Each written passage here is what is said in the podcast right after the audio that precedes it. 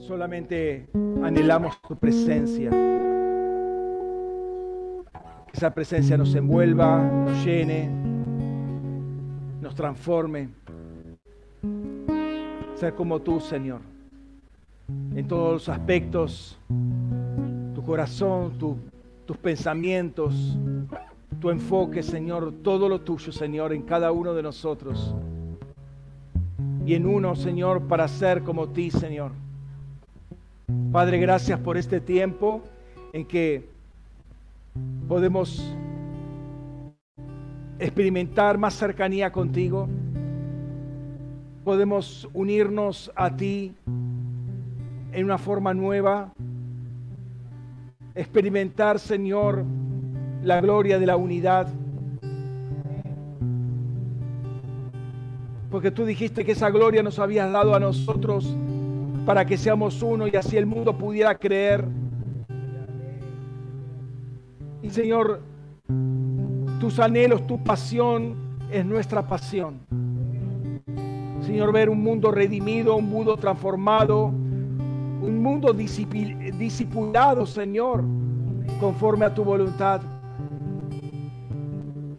Señor, y estamos acá para escuchar tu dulce voz, para estar sentado, postrado a tus pies, aprendiendo de ti, Señor, con un corazón abierto, para ser moldeados por tu palabra, para ser trabajados por tu Espíritu, Señor. Señor, queremos invitar a los ángeles de lomas de resurrección y de todas las localidades, Señor, de la provincia y de la ciudad, Padre de buen espíritu, en el nombre de Jesús. Para que tus ángeles escribas estén atentos y se tomen debida nota de lo que se dice, Padre. Tus ángeles, Señor, los, aquellos mensajeros que salen, que fluyen de tu trono, Señor, como vientos, como llamas de fuego para llevar tu palabra a otras latitudes. En el nombre de Jesús. Señor, honramos tu nombre, Jesús. Gracias. Sujetamos todo otro espíritu y todo trono mentiroso que quiera hablar y perturbar y, confundir en el nombre de Jesús sea silenciado en este momento. En el nombre de Jesús y fluyan tus palabras de tu trono de, de justicia y juicio que sea manantial de vida para cada uno de nosotros. En el nombre de Jesús.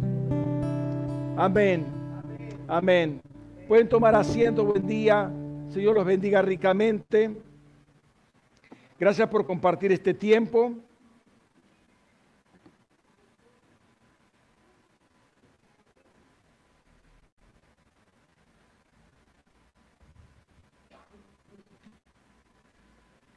Gloria al Señor, tuvimos una, unos días bien intensivos. Y cuando digo bien intensivos, fueron bien intensivos, fueron mañana, tarde y noche.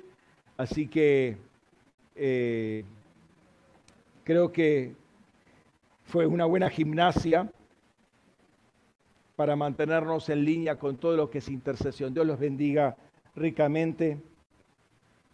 Y los que están del otro lado de la pantalla también. Señor, lo fortalezca. Amén, amén. Quiero ir con ustedes a la palabra de Dios. Después vamos a compartir un poco de lo que estuvimos viendo las semanas anteriores. Pero ahora vamos a, a la palabra. Vamos a Hebreos capítulo 12. Hebreos 12. Y vamos a leer los versículos 12 y 13. Hebreos 12 versículos 12 y 13.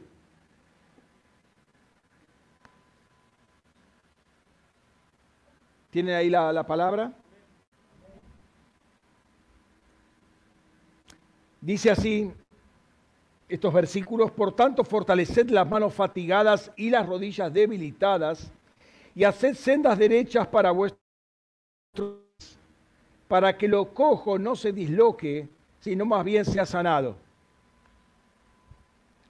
Fortaleced las manos fatigadas y las rodillas atento por donde tenemos que andar. Nos hace camino, nos muestra aún el ritmo, porque acuérdense la separación de, los eh, almohadones esos, estaba muy en relación con el, con el paso que uno daba, de modo que hacia la velocidad con la, que, con la cual uno debe caminar. ¿no? Y, y Hebreo justamente al principio del capítulo 12 dice, corred la carrera que tenéis por delante, de modo que eh, hay tiempo de caminar y hay tiempo de correr, ¿sí? Para lo cual nosotros tenemos que saber qué pasos tenemos que dar. Entonces Dios se preocupa por nuestro andar, ¿sí?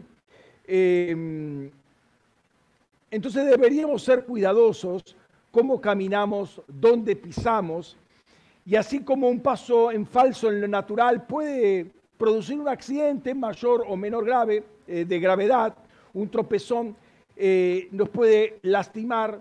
Bueno, en lo espiritual también es cierto esto.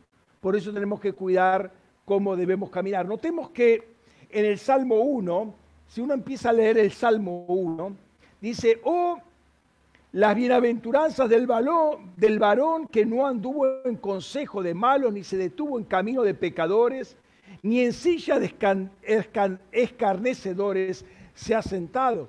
Y, a, y entendemos que el caminar es el vivir, ¿sí? Eh, aquel que vive y que no se metió por estos callejones tenebrosos de la vida, ¿sí? sino que cuidó su andar.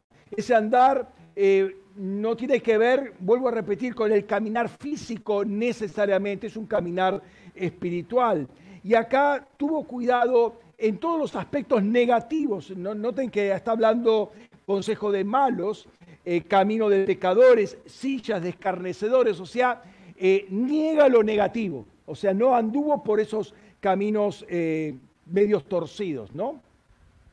Y lo siguiente, el versículo 2, habla de lo positivo, sino que en la ley, de, en la Torá de Yahvé está su delicia y en su, y en su ley susurra día y noche. Justamente y acá muestra que el camino no es un camino, un caminar físico, sino un, caminar espiritual, ¿no? Eh, eh, rumia el, consejo de Dios permanentemente, eso es ese susurrar, ese estar con la palabra y estar meditando constantemente eh, en voz alta, o sea, no una voz alta que aturde, pero eh, se está escuchando su propia voz porque el escuchar produce fe. Entonces, hablar en voz alta la palabra de Dios tiene su peso de importancia. ¿no? Entonces, está constantemente eh, escuchando em, esta palabra que le dice, abstenete de este camino, abstenete de esta persona, abstenete de esta costumbre, cambia, cambia tu rumbo, etcétera, etcétera. ¿no? Ustedes ya saben esas cosas. Y dice después en el versículo 3, será como árbol plantado junto a surcos de riego que da su fruto a su tiempo y su hoja, su hoja no se marchita y todo lo que hace será prosperado. Es interesante porque el no andar en ciertos caminos te da estabilidad. Fíjate que vas a ser como árbol plantado no andar dinámica, no, andar por caminos tenebrosos, eh, va a producir eh, una firmeza, una, estabilidad, ¿sí? Eh, como árbol plantado. Es decir, va a haber fruto, va a haber verdor, va a haber prosperidad, va a haber estabilidad, etcétera. Por el contrario, lo que resta del salmo, particularmente el versículo siguiente, habla del malo, habla del destino del malo, que será como tamo en el desierto, ¿sí? como este, paja en el desierto, sin arraigo. Es decir, nuestro camino, nuestra forma de caminar tiene que ver mucho con nuestra estabilidad, con nuestra prosperidad, con nuestro, con, inclusive con nuestra felicidad, con nuestra paz. Es decir, eh, si no vamos a ser como paja, ¿qué quiere decir uno como paja? No tenemos arraigo, nos sopla de acá un viento por acá, otro viento por allá y nos vamos de un lado para el otro. No tenemos estabilidad. ¿sí? Y cuando uno no tiene estabilidad es un nómade, ¿sí? no, no hay posibilidad de, de progreso en ese sentido.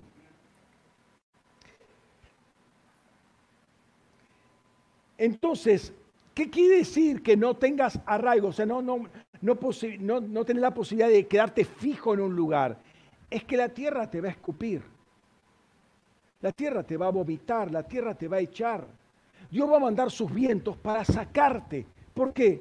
No tenés arraigo, estás en camino de malos, estás maldiciendo. Nuestro caminar puede bendecir la tierra, pero también la puede maldecir.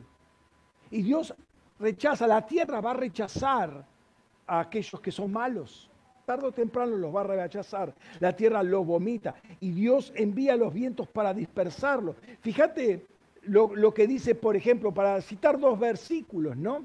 Éxodo 20, 12. Honra grandemente a tu padre y a tu madre para que tus días se alarguen en la tierra que Yahvé tu Elohim te da.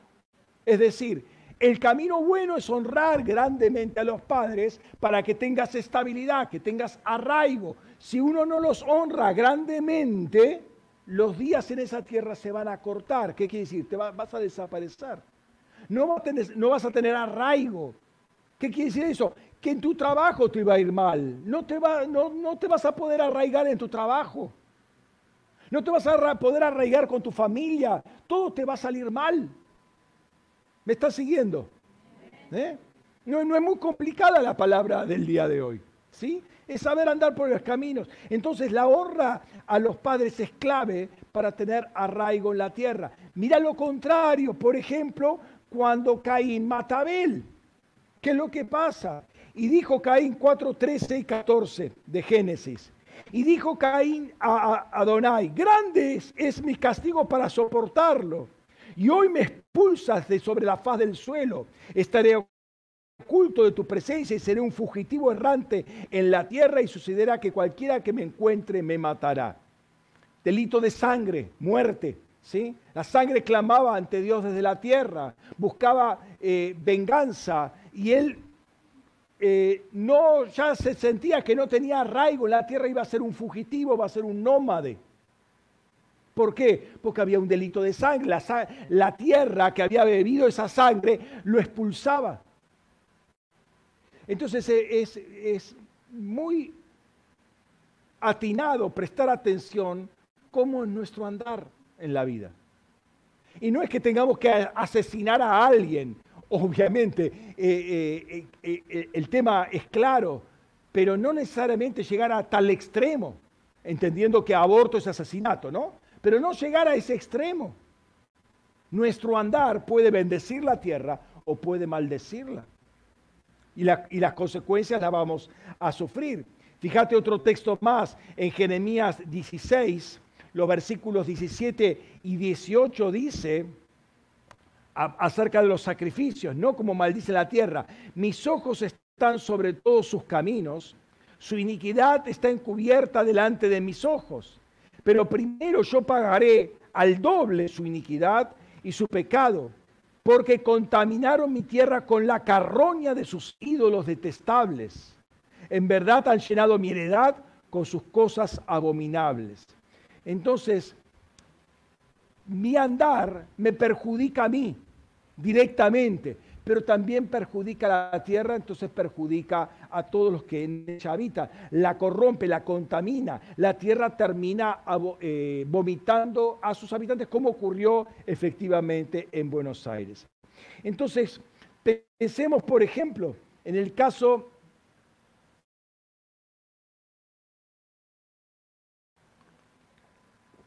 en el caso de un delincuente, sí, todo el barrio está en tensión por causa del, delincuente. Pero cuando ese delincuente es atrapado y removido del lugar, el barrio puede respirar.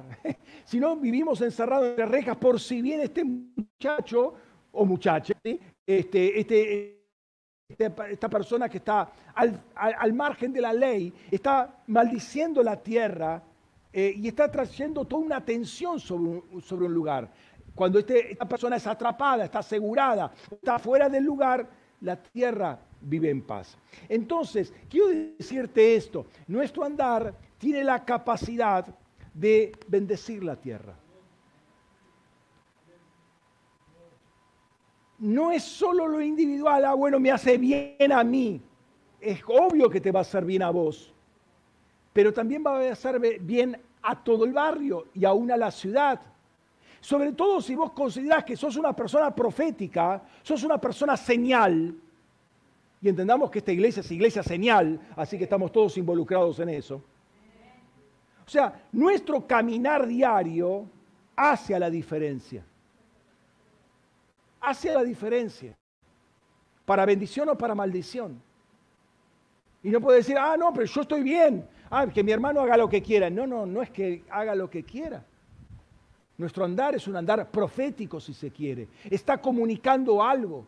Está comunicando un andar en justicia. Estamos hablando con el tema de justicia. Estamos hablando de, manifestar el reino de Dios mientras yo camino, que yo, mientras yo ando. Quiere decir, mientras yo vivo. ¿Sí? No es simplemente estar acá, levantar manos, cantar. Está bien todo eso. ¿Qué pasa cuando no estamos acá? ¿Qué pasa en nuestros hogares? ¿Qué pasa en nuestros negocios? ¿Qué pasa en nuestro estudio? ¿Qué estamos haciendo? ¿Cómo estamos viviendo? ¿Qué testimonio estamos dando? Eso bendice al barrio. Uno de los llamados de Juan el Bautista, declarado por su propio padre, cuando, nace eh, Juan el Bautista, dice, para dar luz a los que habitan en tiniebla y en sombra de muerte, para guiar nuestros pies hacia el camino de la paz. Se entiende que ese camino de la paz era Jesucristo mismo, ¿no? Era, eh, eh, estaba adelantándose, preparando el camino para el Señor, el camino del, preparando el camino para el camino, propiamente dicho. Entonces, de alguna manera, nosotros al caminar también estamos preparando para que la gloria de Dios se manifieste en un determinado lugar. Entonces, eh, él guía los pasos y nuevamente está relacionando el andar con los pies, ¿no? Me llama la atención eh, el paralelo que está poniendo constantemente. Entonces, noten que Juan el Bautista lo que va a predicar es el bautismo de arrepentimiento, bautismo en el arrepentimiento para ser más precisos. Noten eh, el caminar ¿eh? caminar, dirigir los pasos al camino de paz con el arrepentimiento, van de la mano. Volverse de los malos caminos al buen camino para preparar el camino al Señor. Y antes profetizaba Isaías en la misma línea acerca de lo que eh, Juan el Bautista en el Espíritu dice, ahí en Isaías capítulo, capítulo 40, dice, no, perdón, no, perdón, me, estaba equivocando. Eh, Isaías 52, 7 dice, como primavera sobre los montes, como los pies oportunos de los que anuncian buena noticia, del que anuncia la paz, anuncia la salvación, de los que proclaman Sion, tu Elohim reina. Notemos que es este anuncio y pies van de la mano pies y anuncio van de la mano. Yo no puedo anunciar lo que yo no vivo. ¿Me están siguiendo? Yo no puedo anunciar. Eh, un, anuncio divorciado de, mi andar es vacío. ¿Eh? La, tu, Elohim reina va de la mano con el caminar del proclamador. No es un discurso vacío de contenido y de vida, sino que lo vivo primero y lo proclamo después. Por eso es muy importante cómo vivo, cómo camino, porque si no mis palabras son vacías. ¿Qué le voy a decir al mundo? Venga al camino del Señor cuando yo no estoy caminando en el camino del Señor. ¿Qué, qué discurso estoy dando? Parezco un político. ¿Qué le voy a decir? Vengan, arrepiéntanse. ¿Y cómo empieza eso por casa? Vivan la santidad en el matrimonio. ¿Cómo la vivimos? El matrimonio, matrimonios. Se dan cuenta que es una proclamación muy barata, pero mi andar no está. Así no predicaba Juan el Bautista. Así no predicaba ninguno de los, de los predicadores que, conocemos. Así no, no, no hablaba Jesús tampoco. No hay un Jesús proclamador y un Jesús que vive por Jesús. Como primavera sobre los montes. Mira, la belleza, las flores que llenan los montes. La tierra es bendecida por los pies del que anuncia. Noten cómo la tierra es bendecida.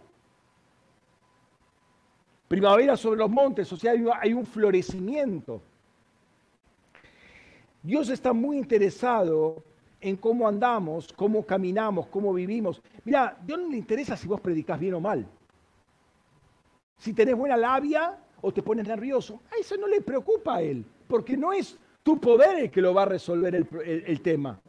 El, tema es cómo vivís.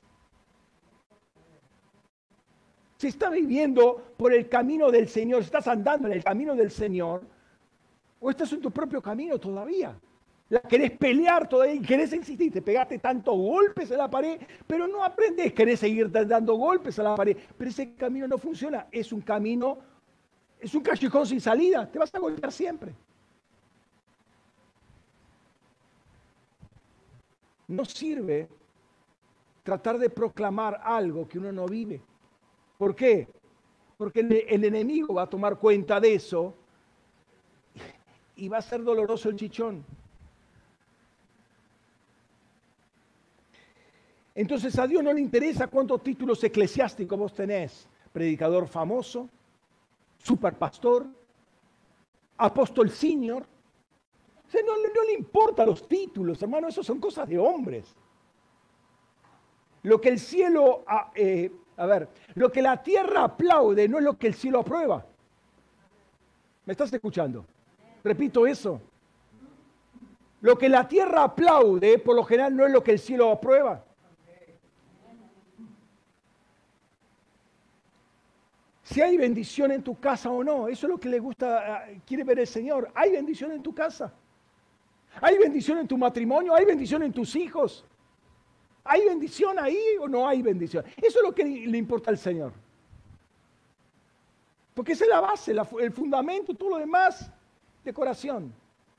Pero no nos gastemos en decoraciones cuando el fundamento no está puesto. ¿Hay bendición en el barrio por causa de tu andar? La gente busca en ti un consejo, a ver, vos, vos, qué, vos tenés la línea roja con Dios. Se dan cuenta la gente. Se da cuenta la gente si hay, si hay comunión, si hay, si hay eh, bendición, si hay fluir del Espíritu. Se dan cuenta la gente. ¿Cómo está nuestro andar? ¿Hay bendición en los negocios? ¿Hay bendición en el estudio? ¿Hay bendición en el trabajo? ¿Hay bendición o está todo estancado? Es, nuestro andar lo que le importa al Señor. No las habilidades que podamos tener o demostrar, ¿no? Y hay áreas en nuestras vidas cuando venimos a Cristo que están totalmente machucadas. ¿Sí? Totalmente quebradas. En rigor, no hay ninguna cosa sana, todo está mal. Pero ah, ciertamente hay algunas que están más destrozadas, más afectadas que otras, ¿no? Y Dios en su misericordia la sana. Todo cambia, puede ser que todo cambie instantáneamente. ¿Sí? Puede ser, eso ya es, soberanía de Dios. Pero sin embargo hay algunas cosas que no, que siguen ahí y como que Dios nos dice, bueno, arregla la voz. Esto yo te doy la habilidad, te doy la gracia, te doy la capacidad, te doy las herramientas para arreglarlo vos. Es decir, mi deseo de, caminar con el Señor, mi deseo de agradarlo al Señor, hace que me voy a poner las pilas en este asunto y voy a arreglarlo. Sobre todas las cosas que soy responsable yo. Si yo rompí un plato, no le puedo decir, eh, perdóname, te rompí el plato. No, no, comprame un plato nuevo, vos me lo rompiste. Ah, ¿te puedo, ¿lo puedo pegar con la gotita? cuando lo tenía estaba con la gotita. Bueno, compré un plato nuevo. O hacete responsable de tus actos. Es, muy fácil. En el mundo evangélico queremos que todo, con el perdón se soluciona todo. Y ciertamente el perdón soluciona algo, pero no restituye. Hola. Entonces hay cosas que nosotros tenemos que trabajarlas responsablemente, con temor de Dios. Ahora, eh, como le decía, hay cosas que quedan abolladas, quedan eh, y nos perturban, nos perturban porque nosotros queremos hacer la, la voluntad de Dios. Y es bueno eso, es una buena señal. Es decir, vengo a Cristo, quiero agradarlo al Señor. es buena señal que, he nacido de nuevo. Si me importa un bledo, quiere decir que no nací de nuevo.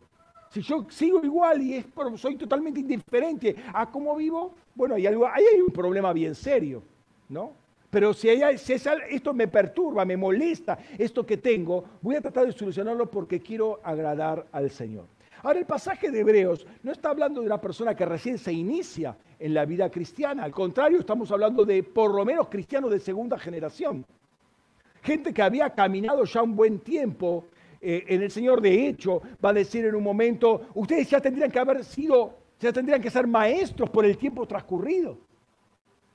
Entonces, ya había hablado eh, eh, o hablaba de una, de, una de cristianos que bastante tiempo ya caminaban en el Señor. Ahora, tendrían que ser maestros y todavía no eran maestros. Y tenían que volver a poner fundamentos, ¿no?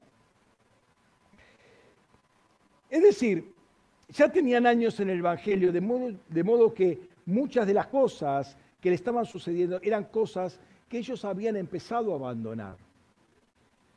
O sea, caminaban bien, como dicen Gálatas, caminaban bien, pero se desviaron. Y acá también estaban abandonando ciertas cosas, ciertas prácticas. Justamente eh, el capítulo 12, versículo 3, habla de no desmayéis. ¿Sí? Eh, le está dando el testimonio de Jesucristo, ¿sí? que pasó por lo que padeció, etcétera, etcétera. Está dando antes toda la nube de testigos, los que son ahora nube de testigos, que sufrieron hasta padecer martirio, sangre, derramar sangre. Ustedes no han derramado sangre todavía, le están diciendo a los hebreos. ¿Por qué se, se, están cansando? ¿Por qué ya no andan como antes? Si se acercaron, va a decir después, se acercaron al monte Sion, palparon el monte Sion, tuvieron experiencias con Sion, ¿por qué están aflojando?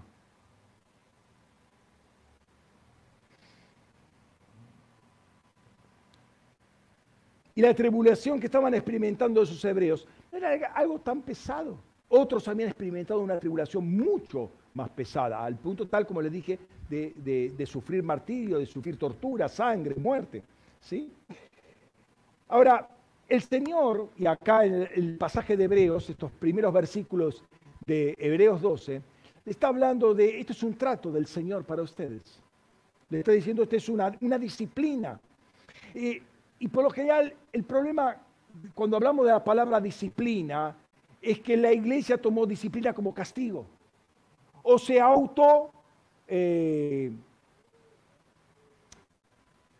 se autoconcibió como, como, como castigo. Me pusieron en disciplina, me castigaron.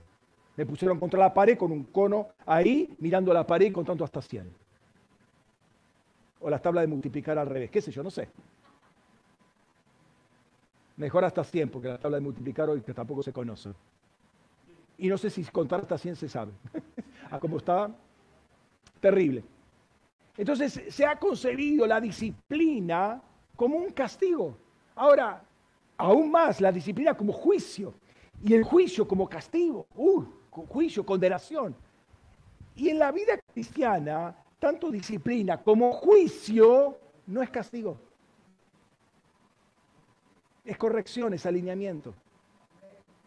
Entonces, la disciplina, ¿qué pasó? Es que te indisciplinaste, saliste de una determinada rutina sana y te fuiste a banquina.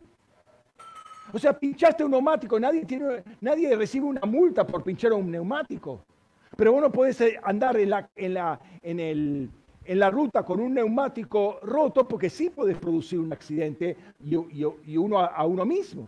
Entonces hay que ir a banquina, reparar el, neumático y seguir adelante. Es un tiempo de descanso, de arreglar lo que está desarreglado por X razón y seguir adelante. Cuando viene juicio sobre nosotros, no es que Dios nos está condenando. Jesús tomó todo juicio que nos correspondía a nosotros para condenación. No, viene juicio sobre nosotros. Ese juicio es una corrección, es un alineamiento. ¿Por qué? Porque nuevamente, por alguna razón nos hemos desviado. ¿No? Nos desalineamos. Entonces, juicio es alineamiento, es decir, a la luz de la justicia de Dios, se pone en evidencia que hay algo que está mal, que hay que corregirlo. ¿Por qué hay que corregirlo? Es que por nuestro bien. Y, además, si pensamos que nuestro andar bendice al barrio, es por el bien del barrio, es por el bien de la ciudad. Nuestro andar no es testimonial. Entonces tiene que corregirse, ¿no? Si ando por la ruta, entonces pincho un neumático, tengo que hacer un parate, ¿no? La disciplina que pone el Señor surge del amor de Dios para con nosotros. Y fíjense que en ese pasaje, no lo leo, después lo pueden leerlo ustedes, lo conocen, eh, habla de el padre que corrige al hijo.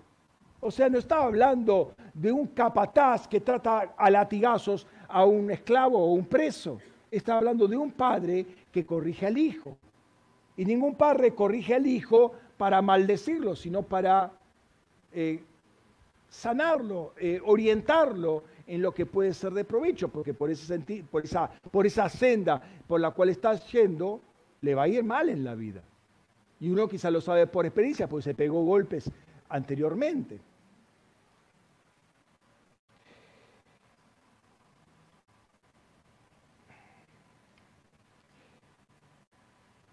Hace un tiempo vino una palabra sobre nosotros que debíamos concentrarnos en los hogares. No sé si recuerdan. Una palabra que tiene más de dos años. ¿No?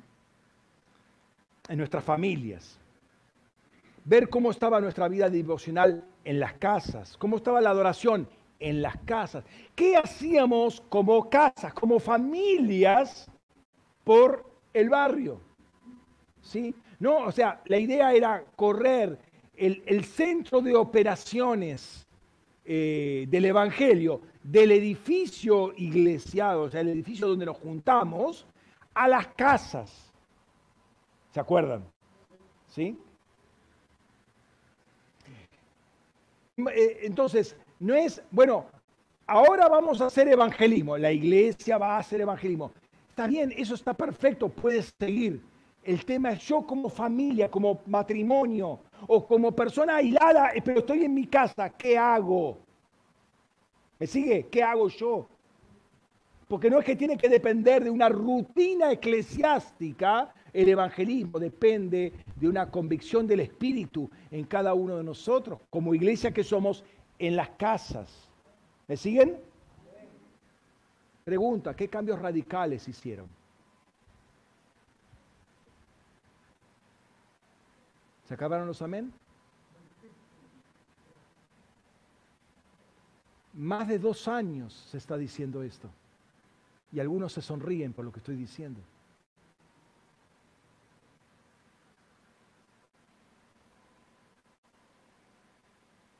¿Te das cuenta cómo es apropiada la palabra de Dios? Haced sendas derechas para vuestros pies. No está hablando del bruto pecado. No está hablando del bruto pecado. Se supone que un cristiano ya ha dejado eso de lado, ¿sí? Pero ¿cuál es la senda que Dios está trazando para nuestros pies? Si queremos que la tierra sea bendecida, si queremos que nuestras vidas sean bendecidas, que nuestras familias sean bendecidas, que nuestros negocios sean bendecidos. Ahora aparecen ángeles de justicia. ¿Para qué lo hacen? Para apurar procesos. Para apurar procesos. O sea, si uno ve lo que está lo que está hablando de palabra de justicia, ¿sí? No es nada nuevo, o sea, está todo escrito en la, palabra, no es, no es ah, una, una, enseñanza nueva de ángeles, no, no es una enseñanza nueva de ángeles, lo está diciendo, nos está tirando de la oreja, eh, fíjate, fíjate lo que dice acá, ¿para cuándo?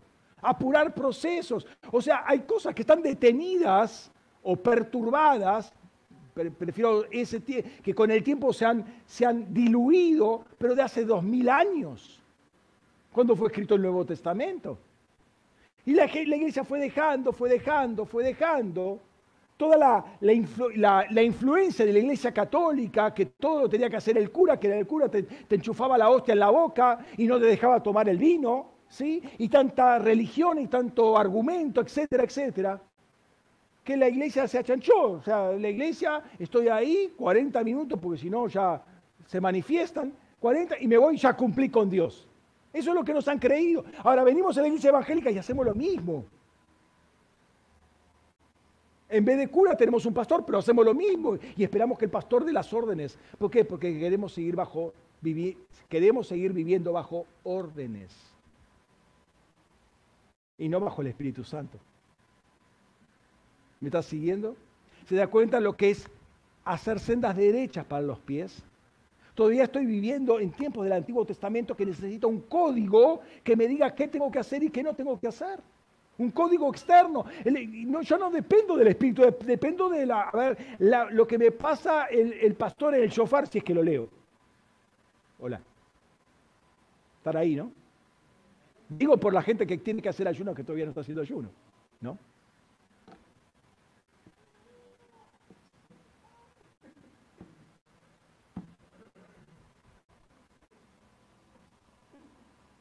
Hola.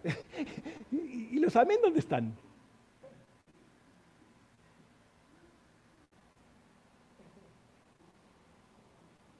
Yo prestaría atención a esto. Dios no quiere que nadie se quede afuera. Dios está preparando a su iglesia para el tiempo que viene. Lo que vinieron a hacer estos ángeles de justicia es alistar la iglesia, a sacudirla un poco para decirle, eh, fíjate, esto hay que arreglarlo, esto arreglarlo ya, arreglarlo ya, porque vienen tiempos de manifestación poderosa del Espíritu Santo para toda la iglesia y no quiero que te quedes afuera. Es el anhelo del Padre de que toda la iglesia esté activa y, alineada con los tiempos en que estamos viviendo. Qué triste que después se cierran las puertas. Y pero a mí me gustaba, que yo decía, pero ¿por qué me cierran las puertas? No es que te cierran las puertas, es que te quedaste afuera. Y Dios no quiere que nadie se quede afuera.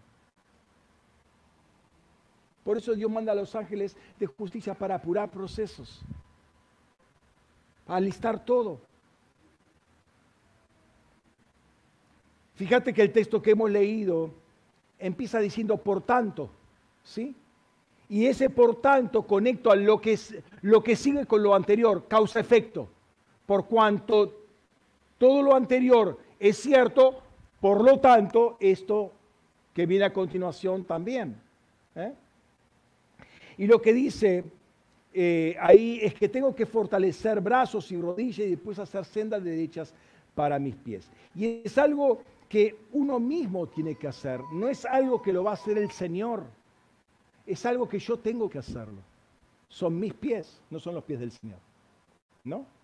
Fíjate, dice en Hebreos 12, 11, versículo justamente anterior al que hemos leído, es verdad que ninguna disciplina al presente parece ser causa de gozo, sino de tristeza, pero más tarde da fruto apacible de justicia a los que por ella han sido ejercitados.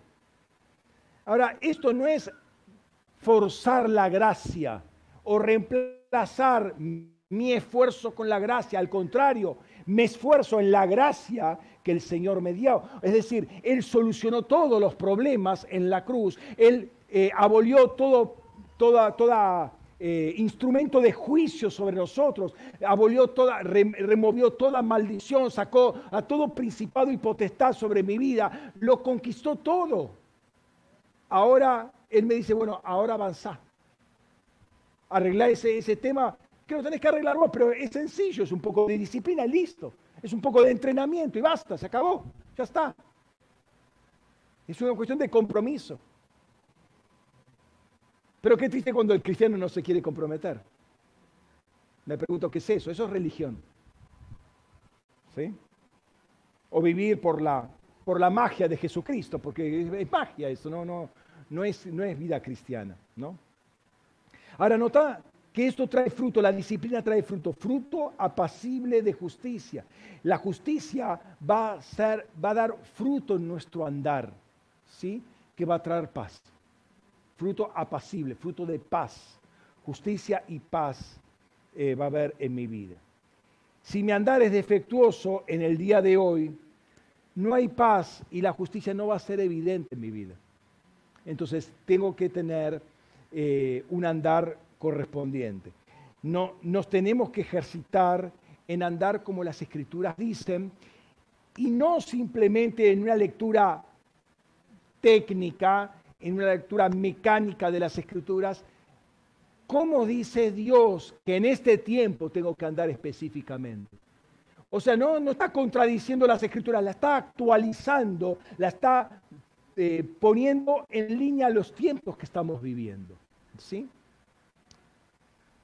Entonces acá hay dos correcciones y vamos a analizar esas dos correcciones que quiere hacer el Señor. ¿sí? Ahí se los puse, no se ve muy bien, pero dice fortalecer las manos fatigadas y las rodillas debilitadas, una corrección que hay que hacer.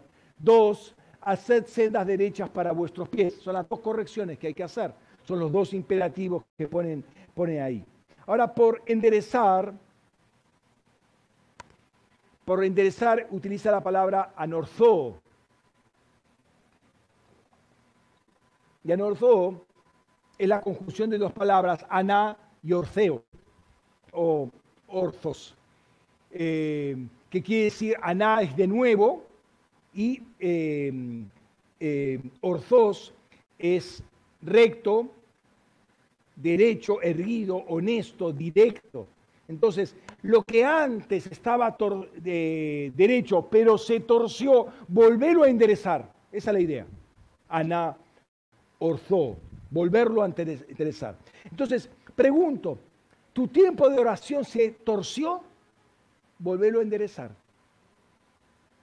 tu tiempo de, comunión con el Señor se torció, volverlo a enderezar. Eso es lo que está diciendo la palabra. Eh, tu primer amor se enfrió, volverlo a calentar. Esa es la idea.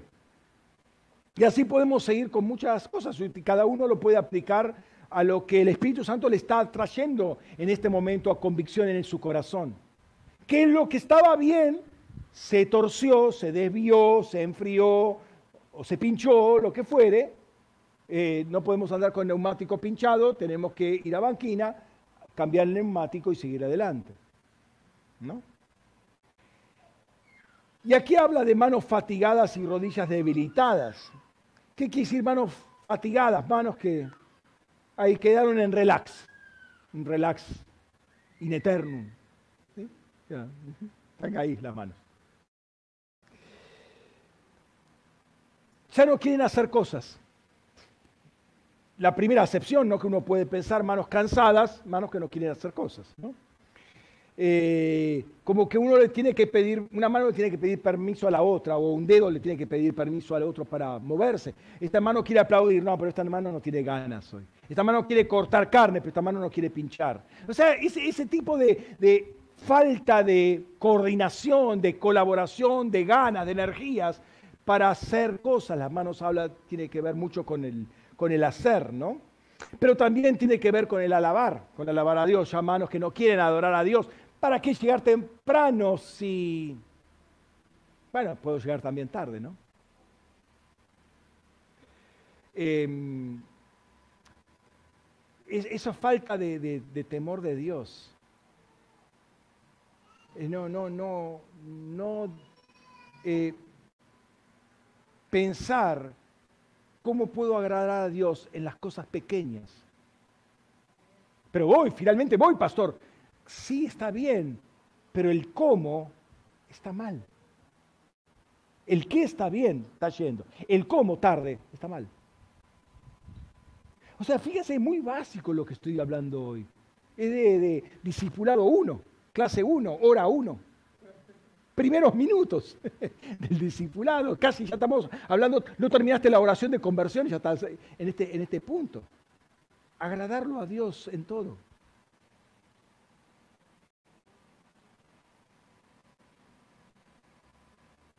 Manos fatigadas me habla de que ya no las puedo levantar para adorar. Me pesa la adoración. Me pesa. Manos cansadas que no pueden extenderse a otros para manifestar misericordia. Me cuesta, es que me olvido, pastor. Manos eh, que no pueden entregar nada porque están cerradas de avaricia. se, me, trabó la mano, pastor, no sé qué tengo acá, se me cierra. Pusiste un cocodrilo en el bolsillo también, yo, no sé lo que pasó, pero las manos se cerraron. Manos que no pueden sostener al hermano. Ay, hermano, que es tan pesado este hermano. No lo puedo sostener. Está bastante gordito. Gordito de otros, en otro sentido. No lo puedo, no lo puedo aguantar más. Ya no lo, no lo soporto. Tus manos se cansaron. Más tarde el mismo autor de Hebreos va a decir, Hebreos 13, versículo 16, dice, y de hacer el bien y de la ayuda mutua no os olvidéis, porque de tales sacrificios se agrada a Dios. O sea que eso es un sacrificio. El mostrar misericordia, hacer el bien, es hacer con manos, es un sacrificio, un sacrificio espiritual. Porque estoy rindiendo mi voluntad, ya no es mi voluntad, es la voluntad del Señor y a Él le agrada que yo haga esto, por lo tanto lo hago. Yo renuncio a, mi, voluntad para hacer lo que a Dios le agrada.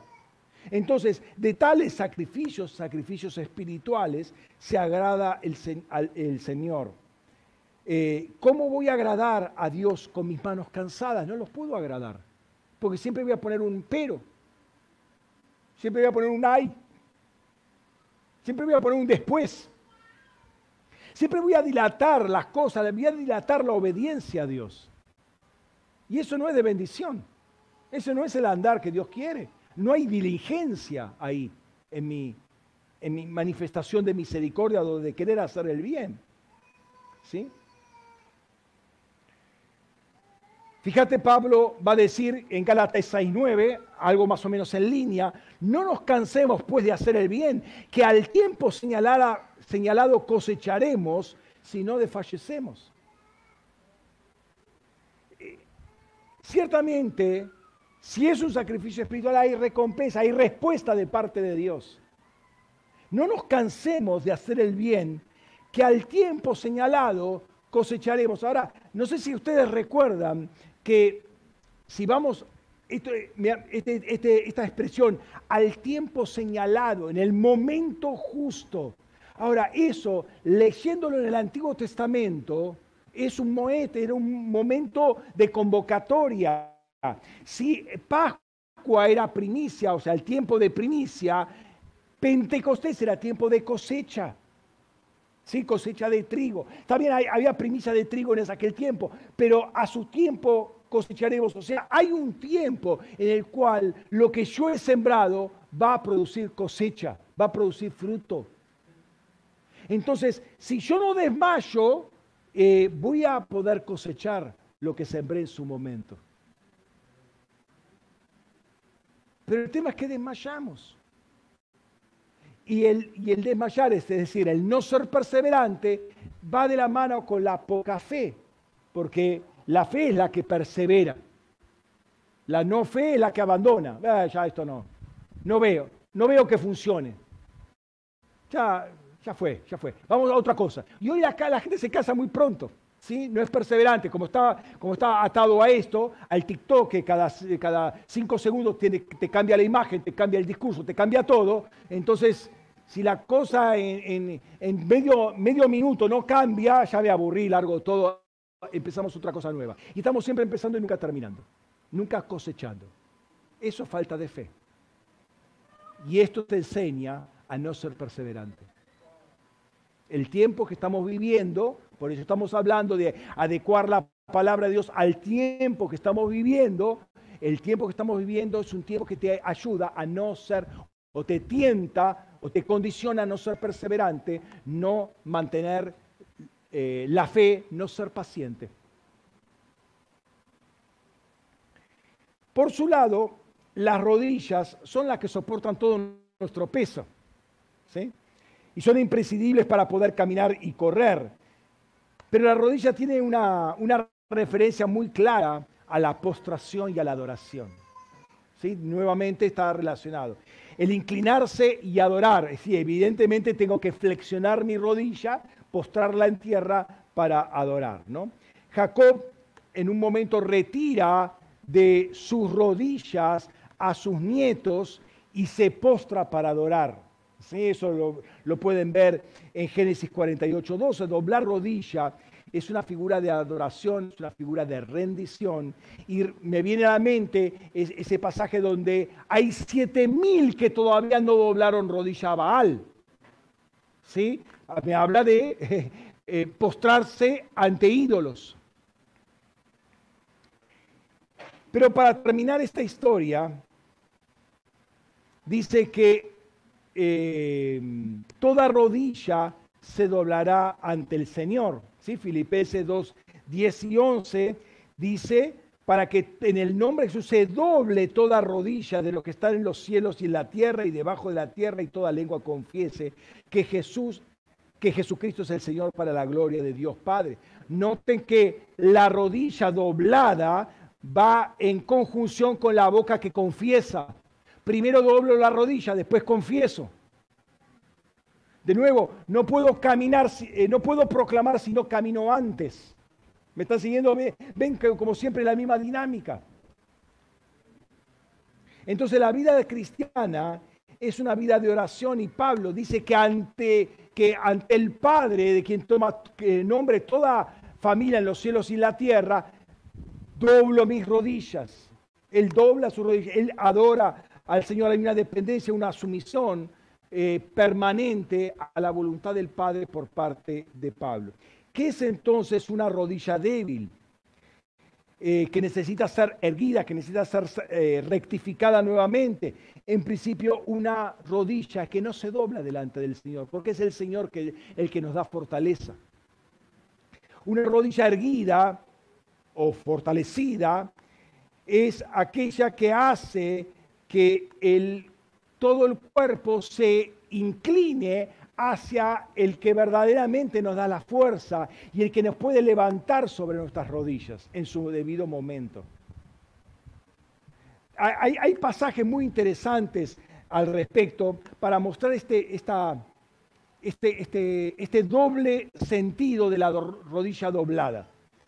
Por ejemplo, en Ezequiel capítulo 7, versículo 17, dice que ante el asalto que venía de Babilonia, dice, todos los brazos desfallecerán y todas las rodillas flaquearán. Se van a derretir todos. O sea, viene con tal fuerza y con tan, tal eh, crueldad que los más fuertes se van a debilitar. ¿Sí? Años antes, viene el ataque asirio. Eh, Naumun 2.10 dice, desolación, devastación y destrucción desfallece el corazón y se aflojan las rodillas, los lomos estremecen y todo rostro palidece. La violencia que había, la agresión que había de los asirios, mucho peor que los babilonios en ese sentido, mucho más eh, agresivos, más carnívoros, si se quiere, carniceros, eran, unos tremendos estos hombres. Entonces todo se, se, estremecía. O lo que le pasó a Belsasar cuando vio la mano que escribía en la pared, ¿se acuerdan? Dice en Romano, en Daniel 5:6, entonces el rey paledeció y la mente se le turbó y se debilitaron sus lomos y sus rodillas se chocaban unos contra otros. ¿Se acuerdan como Sebastián que tiene les agarra, no vieron la sirenita. No. Sebastián era el cangrejo, que ante Tritón, ante la furia de Tritón, le empiezan a temblar las piernas. Imagínate el cangrejo con todas las patas que tiene, como todo el ruido que hacía, ¿no? Entonces él se chocaba las, las, las eh, rodillas y esto responde a, ese dicho famoso, se te aflojan las piernas. ¿sí? Claro, eh, ante una, un impacto emocional, eh, como, no, nos pasa a nosotros, ¿no? que como que se aflojan en un momento las piernas. Entonces, es cuando uno no puede tener control de sí mismo eh, por todo el contexto que supera a la, humanidad, al estado psíquico o emocional. Pero esto muestra que se requiere gracia y fortaleza del Señor para estar de pie. Aún en presencia de Dios se nos puede debilitar todo y caer, como a Daniel mismo y como a Juan mismo cayeron postrados. O sea, ante la presencia de Dios fue tal el impacto que no se pudo sostener en pie. ¿no? Pero fíjate, porque eh, eh, el, que tumba también le, levanta, ¿no? En Daniel 10:10 dice, pero he aquí, una mano me tocó y me hizo enderezar sobre mis rodillas y las palmas de mis manos. O sea, eh, de nuevo, rodillas y manos levantadas, erguidas. Es decir, ante la presencia lo, tumbó, pero Él es el que puede levantarnos. Es decir, yo puedo fortalecer mis rodillas, puedo fortalecer mis manos, puedo erguirlas, porque la mano del Señor me está tocando. ¿Me está siguiendo?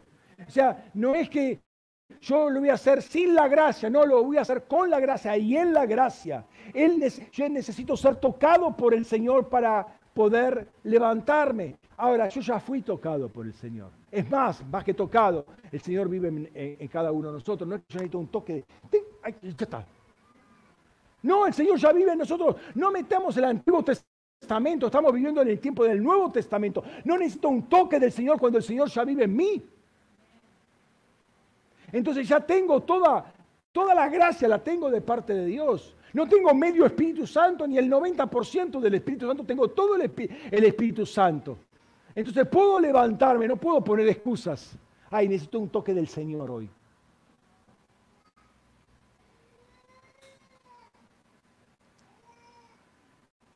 Por otro lado, y acá viene la segunda exhortación, haced sendas derechas para vuestros pies. ¿Sí? Es algo que nos corresponde a nosotros también hacer.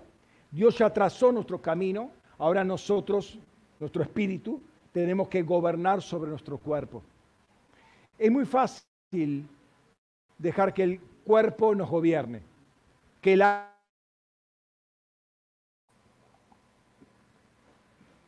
Eso es lo natural. Ese es el hombre Nadán. El hombre Nadán es el que camina, bueno, porque me siento que tengo que hacerlo así porque me gusta hacerlo así, porque siempre así lo hice, porque así me enseñaron que tenía que hacerlo, porque mis padres me dijeron, porque yo sigo el negocio de mis padres. Ahora, eh, ¿quién es tu padre, Adán o el Señor? Entonces ahí uno se da cuenta que eh, a quién le va a escuchar, cómo va a, a cambiar el rumbo. Recuerden que en los pies y La proclamación van de la mano. Primero tengo que caminar para después proclamar. Entonces, hoy me gusta una cosa, mañana me gusta otra. Hoy se me antoja una cosa, mañana se me antoja otra. Hoy quiero trabajar con jóvenes, mañana quiero trabajar con viejos, pasado quiero trabajar con niños, después quiero trabajar con matrimonio, después quiero trabajar con solteros. A ver, ¿qué es lo que Dios quiere? Porque no puede ser tan ambiguo el Señor. Nosotros le debemos decir a nuestra alma lo que debe hacer, o sea, en nuestro espíritu le debe decir a nuestra alma qué debemos hacer. Debemos educar a nuestra alma sobre lo que es bueno, lo que es lindo, lo que es agradable a Dios, no lo que me gusta, no lo que le gusta al alma, lo que le gusta al Señor. Al alma le gustan muchas cosas, pero no las cosas de Dios. Le gustan las cosas del hombre caído. Le gustan las culturas. Ah, mira, mira la cultura indígena, qué linda que es. No, la española, no, horrible. Oh, asesino. No, los, indígenas que mueren unos santos. O sea, fíjense la, la, tontería que se ha manifestado. Ahora todos queremos ir a la cultura indígena, porque son los primitivos habitantes, pero eran un desastre. Y utilizó justamente el ejército español para juzgar a esa cultura. Y después el ejército español también fue juzgado.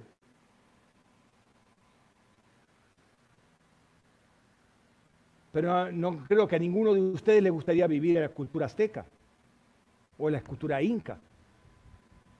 Que te agarraban tu, en vida, te abrían acá y te sacaban el corazón para comérselo. O sacrificaban 120 doncellas en el lago Titicaca todos los años. Tal vez era una de tus hijas. O sea, no, no creo que esa sea la cultura, oh, tremenda cultura. Entonces, eh, al alma le gusta, ah, no, a mí me gusta la cultura europea porque yo soy descendiente de italiano, y toda la historia es... A todos les gusta todas las culturas, a otros les gusta la cultura china, la, la, pakistaní, la, le gustan todas, lo que no le gusta es la cultura del reino. Y lo que tenemos que vivir es la cultura del reino, no las otras, las otras son abominables. Todas nacieron como producto de pecado, hermano. La cultura del reino. Entonces al cuerpo le tenemos que enseñar la cultura del reino, no las culturas, las otras. Las otras la, aprendes en el colegio, la aprendes en los libros, ¿sí? si querés estudiar eso, ¿no? Así que hay que poner el alma bajo obediencia del Espíritu. ¿sí? Fíjate lo que dice Pablo en un momento, primera de Corintios 9, 26 y 27. Así que yo de esta manera corro, no, no como a la aventura, de esta manera lucho, no como golpeando el aire, sino trato con severidad mi cuerpo y lo reduzco a esclavitud, no sea que habiendo predicado a otros yo mismo quede desaprobado. De nuevo, a ver, ¿cómo está mi cuerpo para que mi proclamación no sea vacía? ¿Cómo sujeto mi cuerpo al, caminar recto del Señor? ¿Cómo hago sendas derechas para mis pies? Para que no quede descalificado. ¿Qué quiere decir descalificado? ¿Que perdí la salvación? No, hermano. Descalificado, tus palabras no tienen autoridad. O sea, no sirven para nada. Palabras de político no sirven para nada. Palabra engañadora. Sí, tiene apariencia de... Sí, dice lo que dice la Biblia, pero no mueve a nadie. No hay espíritu. ¿Dónde reside nuestra autoridad en el espíritu? En que yo puedo dominar mi cuerpo. Yo puedo dominar mi cuerpo. Esta desaprobación o descalificación, eh, como dicen en otras traducciones, es eh, vacío de autoridad. ¿sí? Vacío de autoridad. Porque no puedo conquistar eh, mi propia vida. Quiero conquistar todas las demás. Que todos hagan lo que yo les digo, pero yo no puedo hacer, no puedo arreglar ni, mi propio, mis propios asuntos privados. Entonces, ¿qué, qué voy a proclamar, hermano? Si no puedo con mi propio genio. En Santiago 3, el apóstol habla de la lengua. Ustedes conocen el pasaje en la lengua. Qué terrible para los chismosos este pasaje, ¿no? o para los mentirosos o, los políticos. Cuidado con la lengua, ¿sí? Un miembro, el miembro más pequeño y que no se lo puedo dominar. Y qué difícil es dominarlo. ¿No? Pero ¿cuánta autoridad tiene uno que la puede dominar? Pero ¿cómo queda descalificado la persona que no puede dominarla? ¿No? Se jacta de grandes cosas, desciende fuego, terrible la lengua. Todos lo conocemos el tema ese, ¿no? chismoso esto. Para el mentiroso. Para el que, el, que siempre quiere tener la última palabra, ¿vieron? No, no, pero vos eso, pero. Y el pero, el pero y ahí te dirá la última palabra. Terrible la lengua, terrible. Ves que no puedes dominarla. Tu orgullo agita la lengua. Porque quiere salir el yo todavía. ¿Sí? Los ojos es también algo para dominar. ¿Sí? Jesús dice, Mateo 18:9, terrible esto. Y si tu ojo te es ocasión de caer, sácalo y échalo de ti. Más te vale entrar tuerto en la vida que teniendo los dos ojos ser echado a la gehenna de fuego. Qué complicado, ¿no? Dominar. O sea, yo quiero hablar de santidad, pero no puedo dominar mis ojos, hermano. Y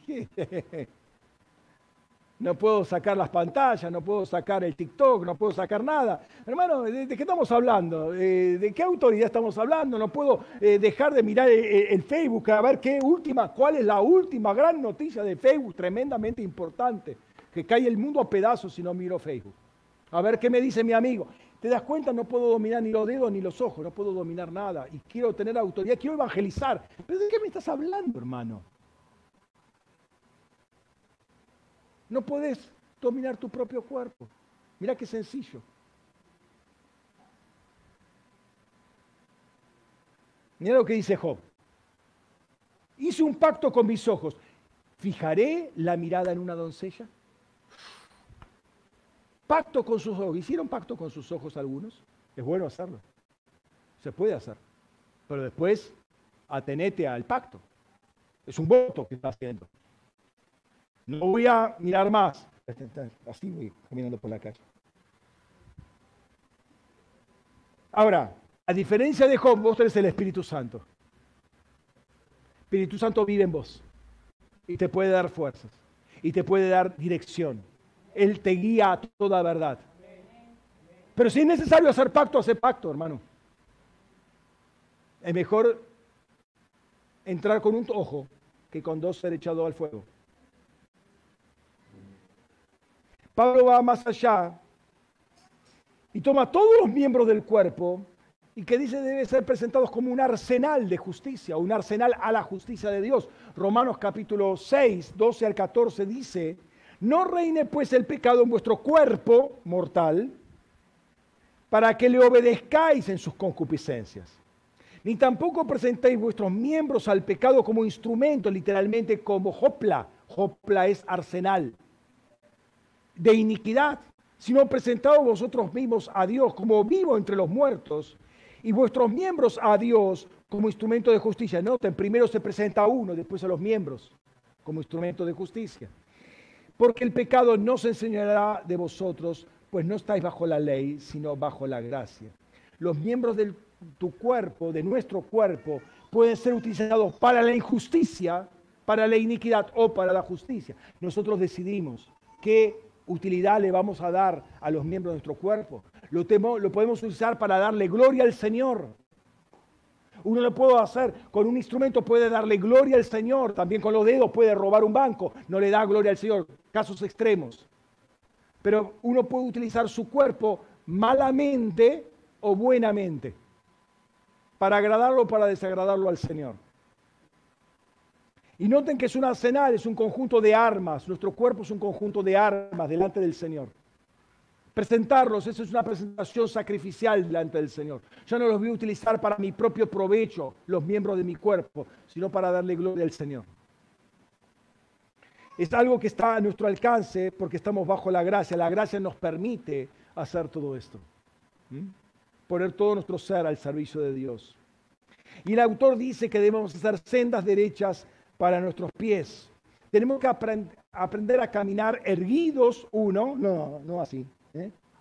erguidos y derechos. Ustedes vieron, acá no se, no se nota mucho, porque la gente no camina por las veredas, camina por la calle.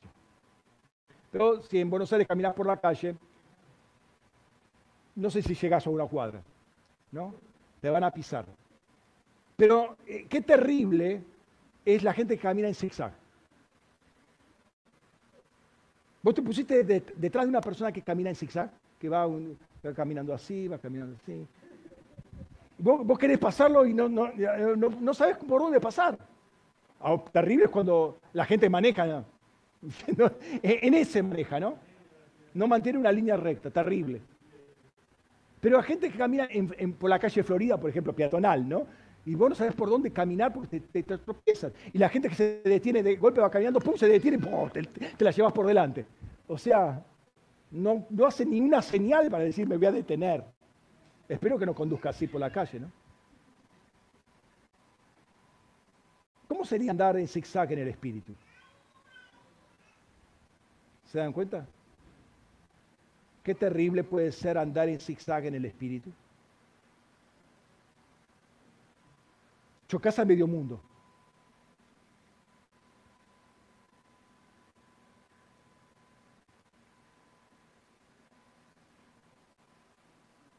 ¿Agradará a Dios nuestro caminar en zigzag espiritual? ¿O querrá a Dios que hagamos línea recta? Un día caminas por una vereda, el otro día caminas por la contraria. Eh, como quien ve la, ah, Está, mirando ofertas, ¿no? Acá. No, pero hay un negocio de la otra cuadra, vamos a cruzar la otra cuadra. No, pero mira que allá está la zapatilla más barata, vamos a la zapatilla más barata. No, pero eh, viste la, camiseta, allá la, vamos a la camiseta. Y van así, de un lado para el otro. Otros, en una época estaba el deambular por las iglesias, a ver qué, como las iglesias fueran supermercados, ¿no? A ver qué ofrecen en el día de hoy, a ver qué vale la oferta. Hoy me trae sanidad, listo, vamos acá. No, allá hay liberación, vamos allá hay liberación. No, allá hay sanidad interior, vamos a la sanidad interior. No, pero allá hay prosperidad, vamos a la prosperidad. No, pero allá hay sana doctrina, vamos a la sana doctrina. ¿A qué está jugando? ¿A qué está jugando? Hermano, esto no es un supermercado.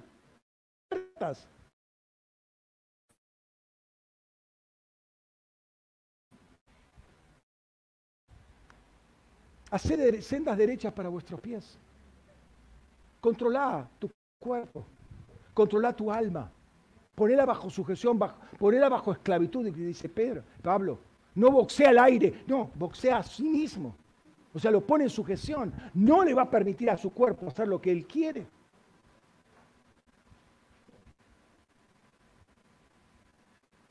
Esto habla de, más allá del andar físico, habla del andar espiritual, obviamente, habla de andar en justicia, andar en rectitud. Nuestra vida debe alinearse al camino que Dios trazó para cada uno de nosotros. No es mi camino, es su camino. La senda derecha es la que está acorde al diseño de Dios para nuestras vidas. Justamente lo que le decía eh, anteriormente, el llamado que tiene eh, Juan el Bautista en la eternidad, que después lo replica en la, ahí en el desierto de Judea, al lado del Jordán, es este. Una voz grita en el desierto, allanad el camino a Adonai, practicad sendas derechas de nuestro Elohim. Las sendas derechas de nuestro Dios es la que yo tengo que practicar. No es la que yo tengo que ver, ay, qué lindas son las sendas del Señor. Qué lindo cómo predica las sendas del Señor el pastor. Cuán lindo cuando habla, cuánta revelación hay acerca de la senda. Pero ese no es el punto, el punto es practicar. Ponerla por obra. Entonces, no es una senda recta según nuestra propia la senda para nuestros pies. Ahí tiene que dice practicar, es un ejercicio. Em, ahora, es imaginable por qué Dios quiere que hagamos sendas derechas para nuestros pies. Dios quiere que nuestro caminar no sea un caminar torcido, ¿sí?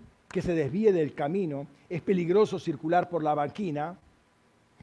Una, vez venía tan cansado, estaba en Estados Unidos, venía ya de noche, habíamos hecho como 500, más, más 500 millas, algo por el estilo.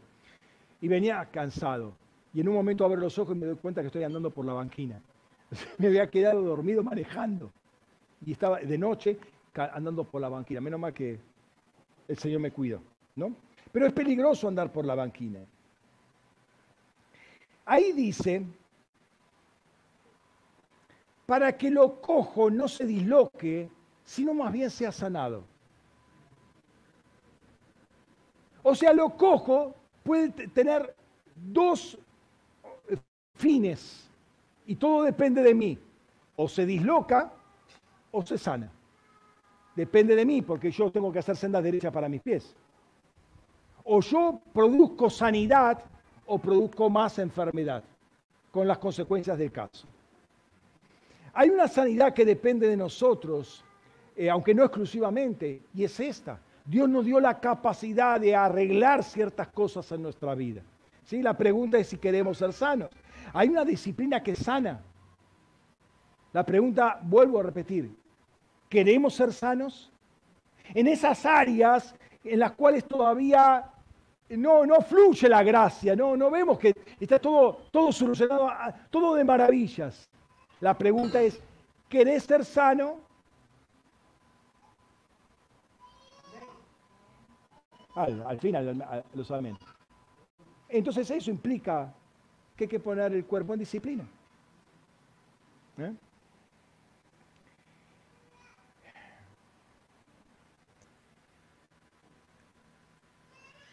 Cuando un chico chico, por ejemplo, tiene pie plano o el arco vencido, se le pone un zapato ortopédico. Horrible el zapato, durísimo, y, y no le va a gustar. Va a chillar a lo loco. Pero el usar esos zapatos por un tiempo hace que la columna quede derecha, evita problemas de cervicales, de, cintura y un montón de problemas, porque este, la persona con el arco vencida o el pie plano va a deformarse completamente y después va a ser mucho el dolor y tal vez no haya remedio o va a ser mucho más doloroso el remedio. Entonces, ese primer tiempo que tiene que usar esos zapatos ayuda a que se enderece todo el cuerpo. Obviamente no es causa de gozo, no de dolor, de, de chillada de los chicos y de soporte de chillada de los padres pero va a traer sanidad al cuerpo, ¿no? Y acá dice dos cosas. Lo cojo no se disloque, sino que sea sanado. Lo cojo puede tomar dos direcciones, o dislocación o sanidad. O sea, algo que se, destruye mal, se enferma mal, o se produce eh, sanidad. Y eso lo decide uno. Obviamente Dios quiere que se sane. ¿Por qué? Porque un cuerpo sano eh, es funcional. El cuerpo que no está sano no es funcional. Y más si se estropea más todavía. ¿Para qué yo quiero tener un auto que no me funciona? Me consume. Y después levantarlo va a ser peor todavía. Entonces hay que mantenerlo, hay que, hay que, hay que arreglarlo, ¿no? Este ejemplo puntual tiene que ver mucho con nuestra salud física, pero también puede aplicarse a, todo, se puede aplicar a todo el cuerpo, pero también a nuestra vida espiritual. Eh,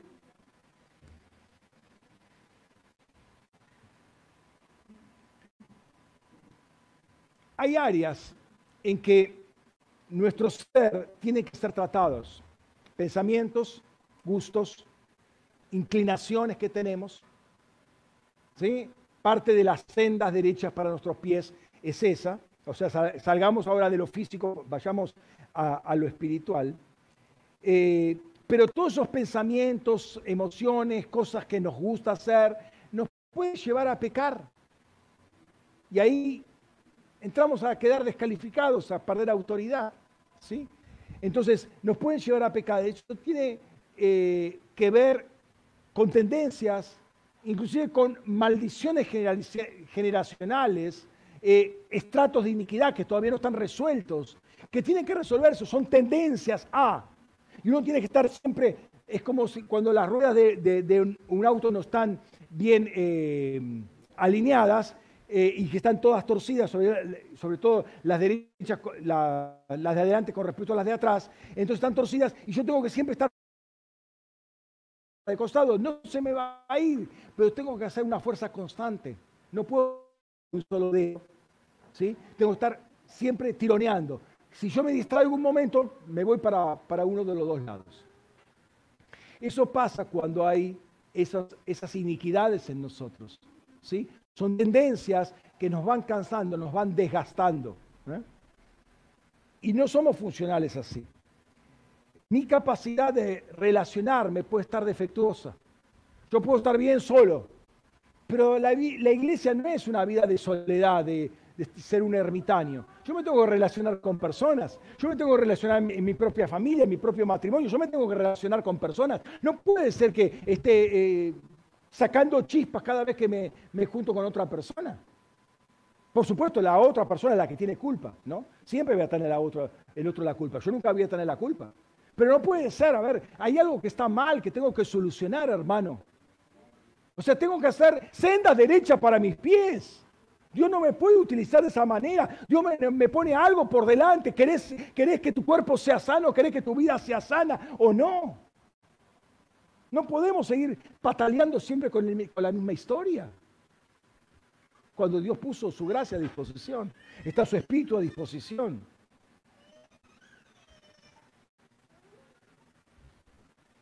No puede ser que siempre la persona que está al lado mío siempre esté herida, siempre está golpeada, siempre está con chichones, moretones.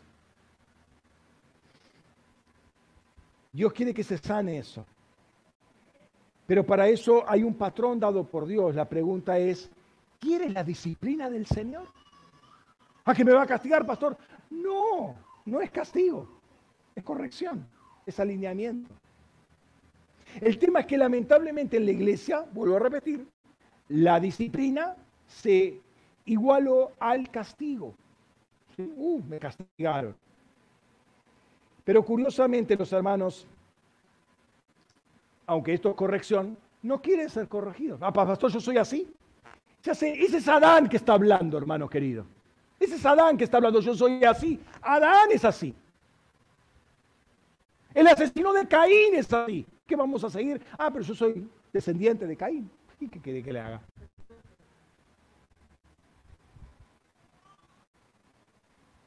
Entonces, eh, Dios quiere corregir lo que está defectuoso, porque te quiere ser, quiere que seas funcional al reino. Corrección implica arrepentimiento. Ah, yo, pastor, me arrepentí tantas veces y no puedo corregir. Es que no te arrepentiste nunca, porque si te hubieses arrepentido hubieses cambiado la forma de pensar. O sea, lo que vos tuviste es un remordimiento, un sentimiento, pero no una decisión de cambiar. No hubo decisión en tu vida. No boxeaste tu propio cuerpo, boxeaste al aire. Eso no sirve para nada. Pablo lo está diciendo que no sirve. Y que por ese lado, Pablo dice, no sea que sea descalificado. ¿Qué pasó? Está descalificado. ¿Me estás siguiendo? Estás descalificado. Perdiste la autoridad. ¿Por qué? Porque tu vida no está en línea, no, no está siguiendo una línea recta.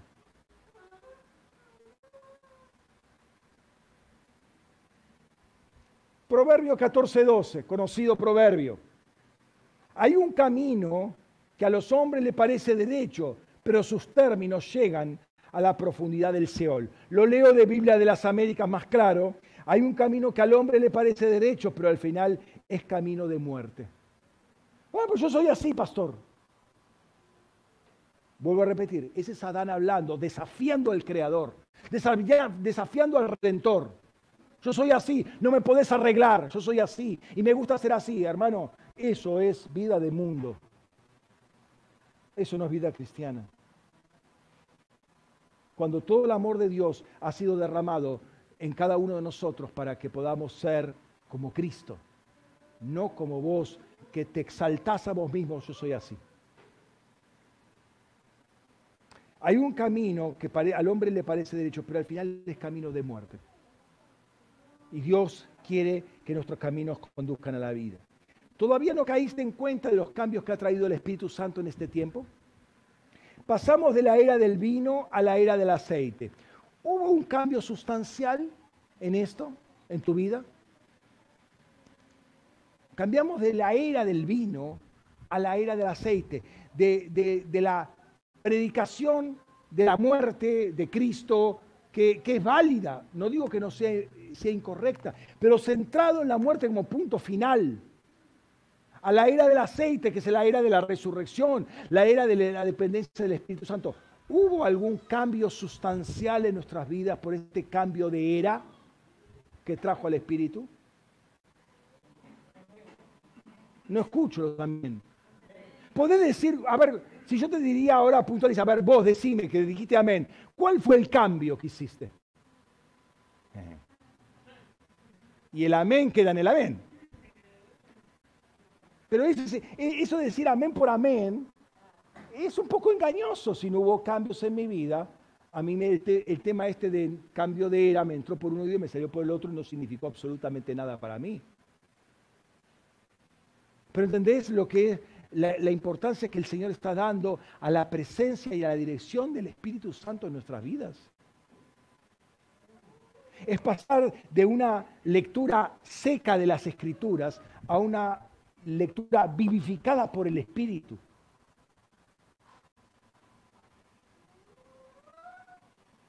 Lo que produjo la pandemia, ¿no te significó nada? ¿Cómo, ¿Cómo cambió tu hogar por causa de la pandemia? Espero que para bien. Porque algunos matrimonios estallaron. a la pareja ahí al lado, ya que sacaban chispas los unos a los otros. De hecho, hubo más divorcios que antes. Pero ahí te das cuenta cómo Dios llevó a la familia un tratamiento, al matrimonio un tratamiento particular. O lo, lo que estaba cojo se disloca o se sana. Pero no escucharon la voz del Espíritu. Siguieron diciendo, yo soy así.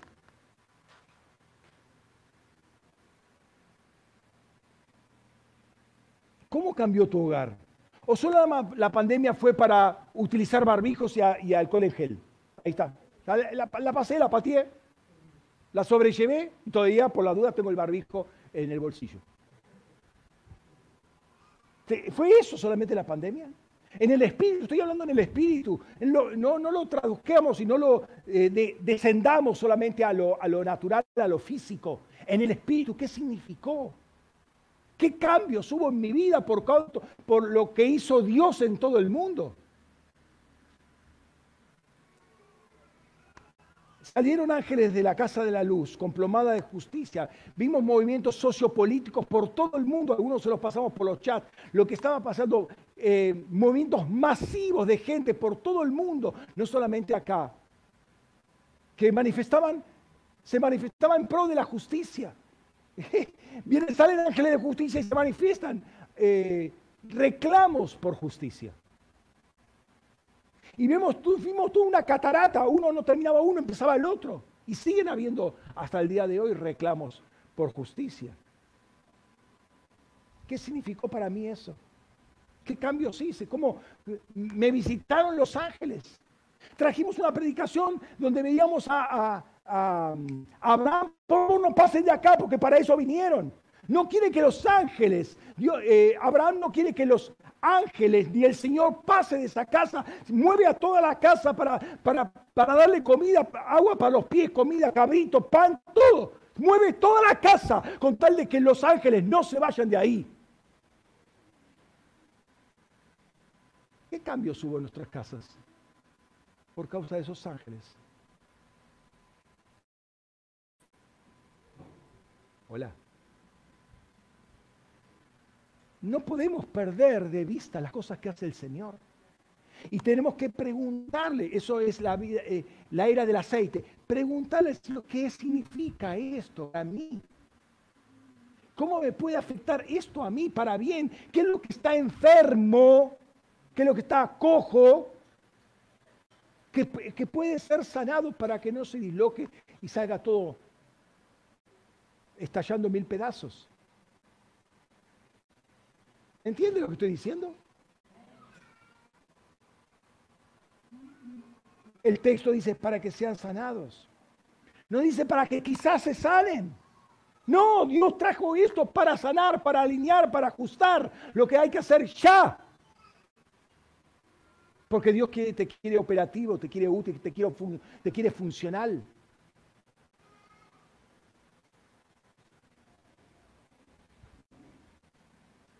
Me viene el pasaje de Naamán el sirio.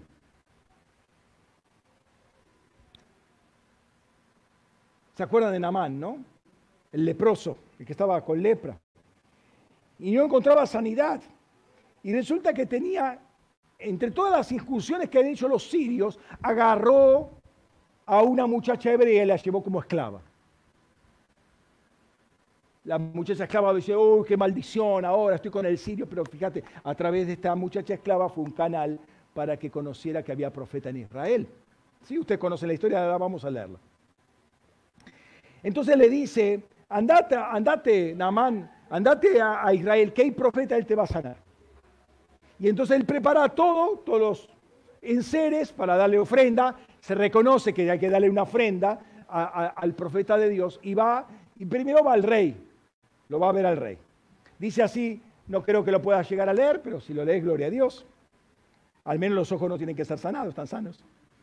Namán, capitán del ejército de Siria, era un hombre muy estimado por su señor, porque por su intermedio Yahvé había dado victoria a Siria. Era además valeroso en extremo, pero leproso.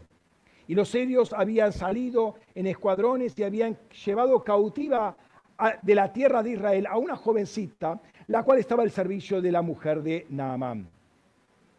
Y ella dijo a su señora, ojalá estuviera mi señor con el profeta que está en Samaria. Entonces lo libraría de su lepra.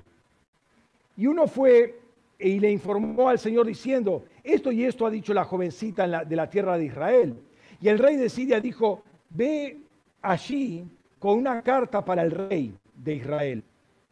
Y partió llevando en su mano diez talentos de plata, seis mil piezas de oro, diez mil, perdón, diez mudas de vestido, y llevó la carta al rey de Israel eh, que decía, ahora pues, cuando esta carta llegue a ti, he aquí te envío a mi esclavo Naamán para que lo cures de su lepra.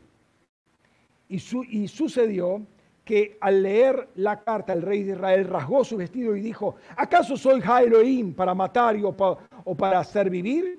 ¿Para, qué me, eh, ¿Para que éste me envíe a un hombre para curarlo de su lepra? Considerad ahora y ved que, cómo busca ocasión contra mí.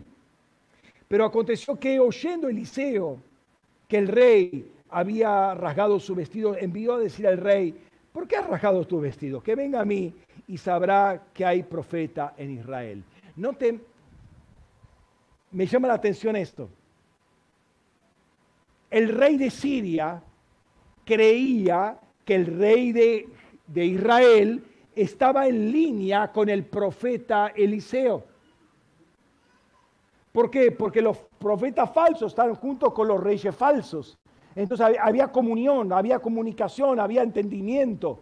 Entonces va con los respetos al rey, que el rey derive al profeta en ejercicio ahí, que haga la cosa. Pero había una desconexión total. ¿No? Punto número uno.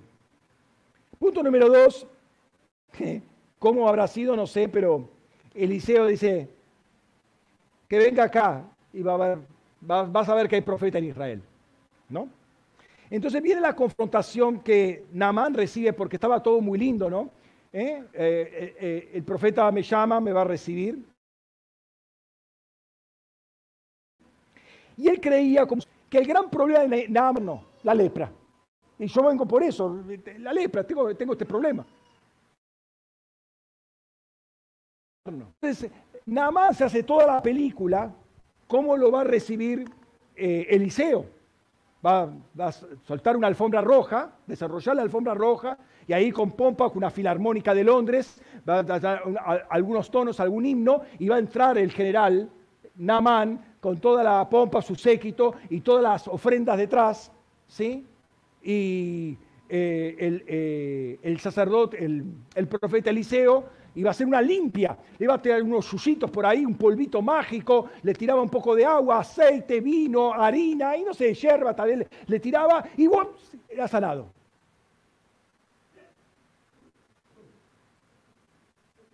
Porque él quería la salida de la lepra. Le fumaba un cigarrillo en el medio, una nube, y era sanado de la lepra. Nada de eso pasó. Al contrario, ni lo vio.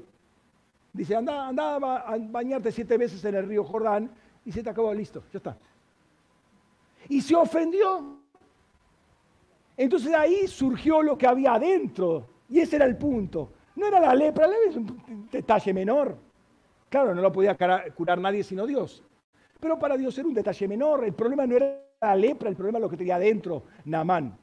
Dice, versículos 10 no, 9 al 14. Dice, Namán pues fue con sus caballos y sus carros y se detuvo a la puerta de la casa de Eliseo. Y Eliseo le envió un mensajero diciendo, Nielva, mira, diciendo, ve y lávate en el Jordán siete veces y tu carne se restaurará y serás limpio. Pero Namán se retiró airado diciendo, he aquí yo pensaba, ¿eh? he aquí yo pensaba, seguramente saldrá a mi encuentro, se detendrá e invocará el nombre de su Elohim y agitará su mano sobre el sitio, curará la lepra. Eh, Habana y Farfar, río de Damasco, ¿no son mejores que las aguas de Israel? ¿Acaso no me, eh, no me lavaré en ellos y seré limpio? Y volviéndose, se fue airado. Pero sus siervos le acercaron y le dijeron, si el profeta te hubiera dicho que hagas cosa, eh, alguna cosa difícil, no la cumplirías, ¿cuánto más? Diciendo, lávate y serás limpio. Entonces bajó y se sumergió siete veces en el Jordán, conforme a la palabra del varón de Jairoim, y su carne se volvió como la carne de un niño y quedó limpio. El problema de este hombre era orgullo, prejuicios, prejuicios contra Israel. Eran, eran tierras enemigas. De hecho, no va directamente al profeta porque va a presentar respetos al rey. O sea, la puerta, entra por la puerta. ¿Eh? En ese momento estaban en paz, pero en otros tiempos estuvieron eh, en encarnizada guerra, ¿no? Eh, entonces, el profeta hizo algo que lo quebró por la mitad a Naaman. Le hizo sacar todo lo que había en su interior. Había desprecio por la tierra de Israel, desprecio por el agua de Israel, desprecio por Israel en general. Y él era el orgulloso que tenía que hacerse las cosas como él decía que tenían que hacerse. Y lo quebró. Y menos mal que encontró dos personas y dijeron, ¿Qué más te da lavarte en, lugar en otro, eh, lavarte en otro lugar? Humillate. En otras palabras, humillate. Y fue sanado. Y después va con todo el séquito nuevamente para dar la ofrenda y Eliseo dice que no. Conocen cómo sigue la historia, no me interesa esa parte. Pero el punto es que fue transformado, porque si no, no hubiese regresado. Lo tuvo que quebrar internamente. O sea, su camino estaba mal. Tenía lepra, pero el problema no era la lepra, era el orgullo que tenía dentro. Él podía hacer dos cosas. Si seguía por su camino, moría leproso, aislado, chao, para siempre. O ser sanado. Su camino, la decisión de lo que quería hacer, podía sanarlo. Pero tenía que renunciar a ese orgullo, a esos prejuicios, y algunas veces nosotros somos más orgullosos, más prejuiciosos y más haraganes que, que. ¿Sí? Eh, porque lo, sencillo que se nos pide no lo hacemos. Queremos hacer grandes sacrificios, grandes obras, pero lo sencillo de quebrantarnos delante del Señor, de adorar en las casas, de hacer algo en nuestros hogares, eso no lo hacemos. Queremos hacerlo fastuoso, queremos hacerlo lo, lo que nos da luces. O sea, todavía hay orgullo en nuestro corazón. Y Dios no trabaja así. Dios no le interesa tu verborragia evangélica.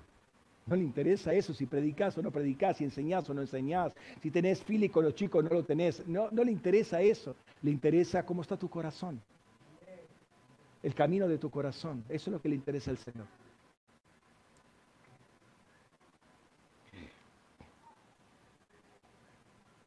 Todos sabemos que en las escrituras la lepra es una figura del pecado. ¿sí? La lepra quería, eh, requería una intervención divina. No había cura para eso. Se sabía que la persona que era sanada, eh, si tenía lepra, caben dos posibilidades. O morís en un leprosario aislado, o el Señor te sana con un milagro, pero es un milagro lo que te puede sanar. ¿no? Y ahí dice, obedece, disciplina, Siete veces, mira, disciplina cortita, siete veces. No te terminas de secarte que ya tendrás abajo en el agua nuevamente. Siete veces. Hizo sano. Una disciplina. Un orden a la vida. Eh, por favor, silencio por ahí. ¿Se quedan quietitos, por favor?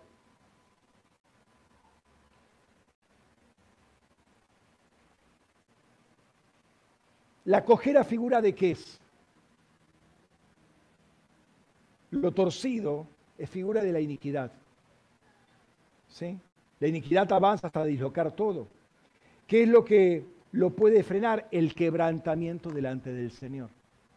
Porque cuando Él, cuando tus rodillas se doblan delante de Él y Él te levanta, te toca y te levanta, ahí estás erguido y estás sano. De esa cojera.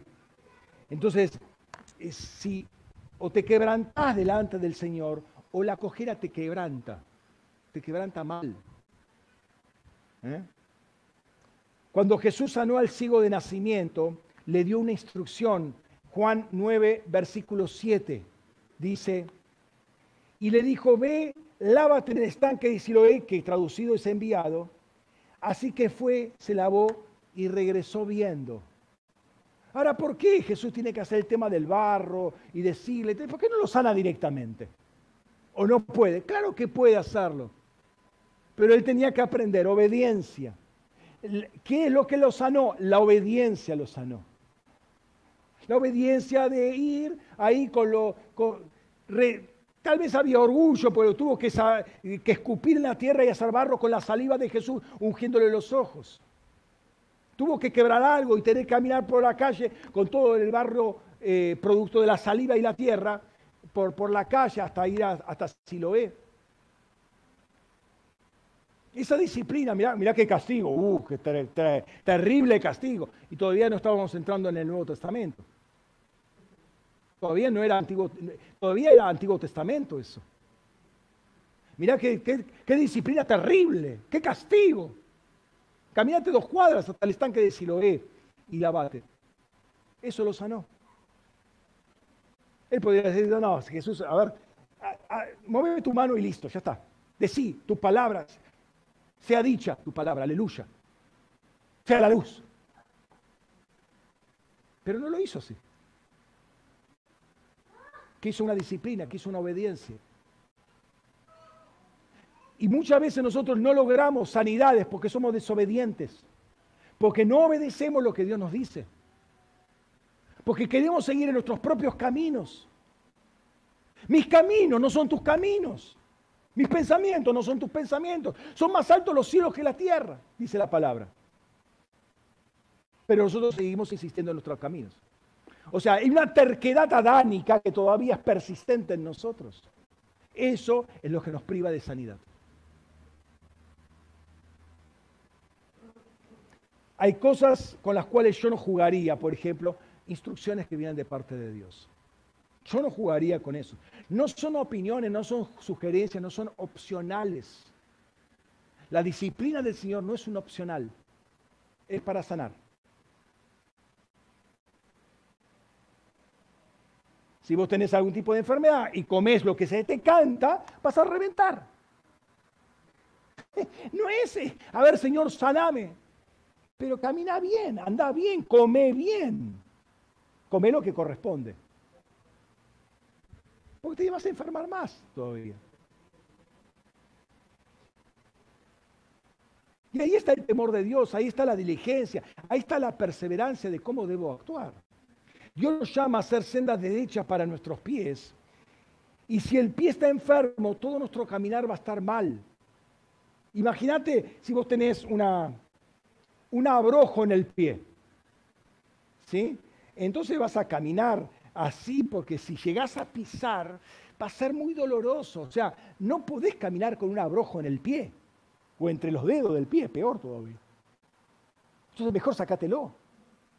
Bueno, de la misma manera Dios quiere sanar nuestro andar, pero eso implica una disciplina de parte nuestra, que no es complicada. Y no es tan duradera, uy, van a ser dos años que voy a estar en disciplina. Nadie habla de dos años.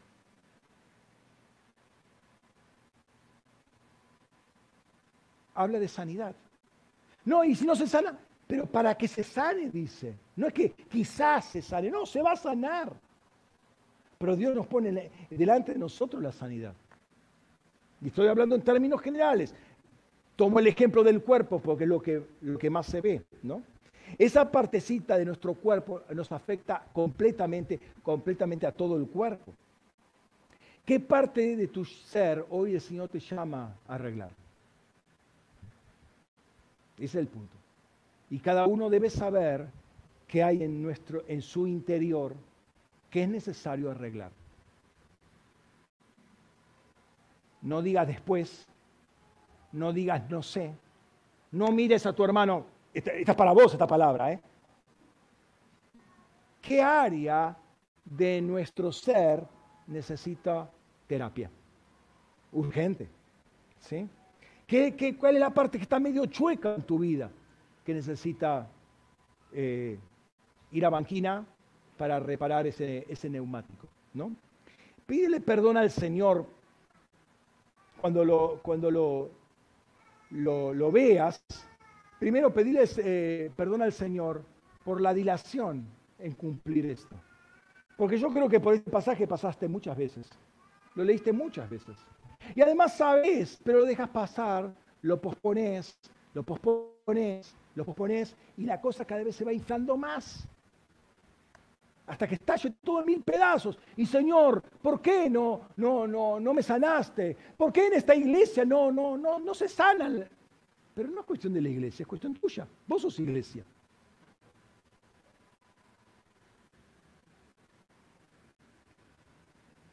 Quizás por haber comenzado y no haber perseverado. Estuviste ahí, pero te cansaste, ya la...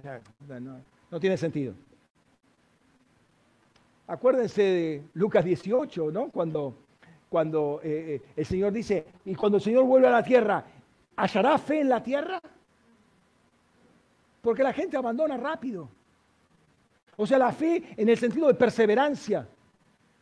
Abandona rápido. ¿Sabes una cosa? El diablo nunca abandona. El diablo no se cansa. Nosotros nos cansamos. Pero para eso Dios nos da la fe para poder perseverar. Y nos da la promesa sabiendo que Dios no miente, va a ser sano. Pedirle perdón a Dios por no creer, pero comienza a enderezar tus caminos eh, y el llamado que tenemos es caminar con sendas rectas. Dios nos ha preparado la senda, lo vimos la última vez, nos ha preparado la senda, está muy cuidadoso en ver dónde van a apoyar nuestros pies. Pero empezá, empezá a caminar en esa senda derecha. Cerra tus ojos un momento.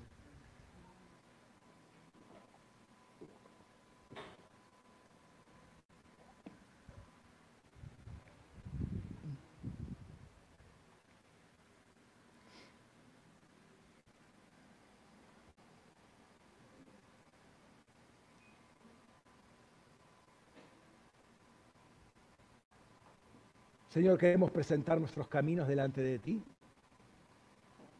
Y sobre todo aquellos que están algo torcidos. Se torcieron con el tiempo por descuido nuestro. Se torcieron porque no fui diligente. Se torcieron porque recibí informes de uno y de otro lado, opiniones, sugerencias, espíritus extraños. Y dejé que los caminos se torcieran aún más no fui diligente, no fui disciplinado, no fui constante.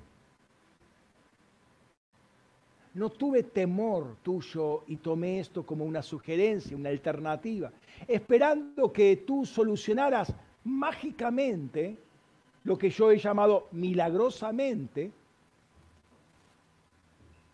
cuando, Dios, cuando tú querías que con mi disciplina esto se sanara.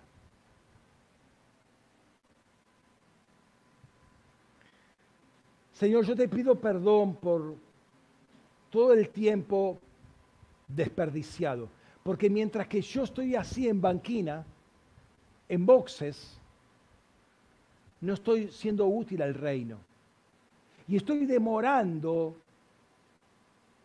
mucho accionar que tú quieres para mi vida y para el cuerpo de Cristo. No, no fui un canal útil para bendecir al barrio, a mi ciudad, porque estaba en taller, estaba en el taller. Y permanecía en el taller. Mi, mi vida se llenó de tierra de estar en el taller.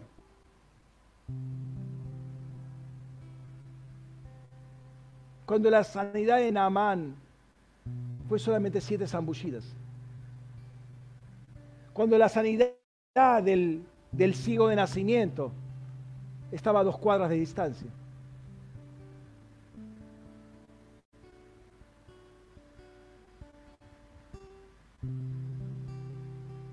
Quiero animarte en esta, en esta tarde a que le pongas delante del Señor esas áreas que hay que sanar, sean individuales, sean relacionales, sean tendencias, sean costumbres, sea orgullo, sea celo, sea envidia, lo que sea, tú lo sabes. Tú sabes cuáles son los, los problemas que hay, que no están solucionados. Esos pensamientos, aún pensamientos obsesivos, que todavía están machacando nuestro interior y no y no me permiten fluir.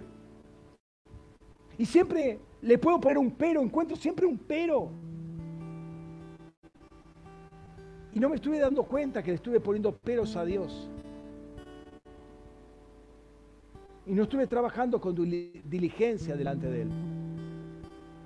Y caigo en cuenta que hubo poco temor de Dios en mi vida. Pedirle perdón a Dios. Perdóname, Señor. Perdóname, Señor.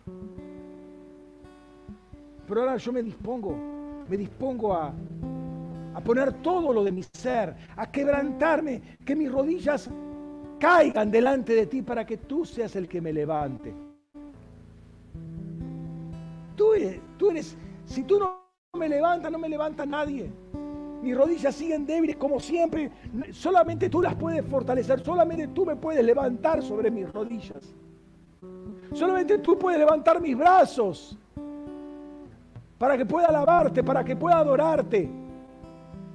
Y no tengo que buscar al hermano que me está cantando al lado, que me está tocando el instrumento del otro lado, para que yo me ponga a adorarte a ti. Yo puedo hacerlo. Yo puedo establecer mi casa como casa de luz. Yo puedo establecer mi casa como casa de testimonio. Como casa de misericordia, como casa evangelística. Lo puedo hacer.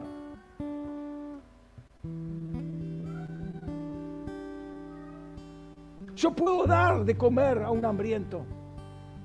Yo puedo tener un plato extra, dos platos extras, puedo tenerlos. Porque yo conozco a mi proveedor, yo conozco a mi Señor, que nunca me ha faltado nada. Pero siempre tengo, siempre tengo todos esos temores y quiero presentar mis temores delante de ti, Señor. Porque son miedos de incredulidad, miedos que no me va a alcanzar, miedos que no sé qué va a pasar. Pero el perfecto amor echa fuera el temor.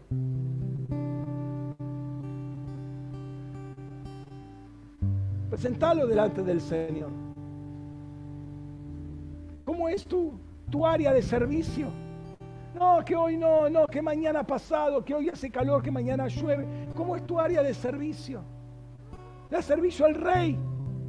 Al rey, al rey, no es al hombre, al rey. Lo haces con cara larga, lo haces murmurando, refunfuñando, quejándote, o lo haces con alegría, con gozo.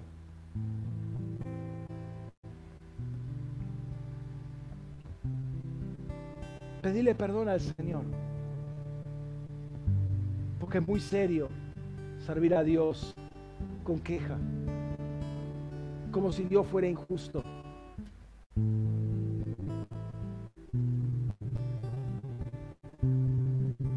Hay envidias, hay celos en tu corazón. Te avergüenza Cristo. Te avergüenza la cruz.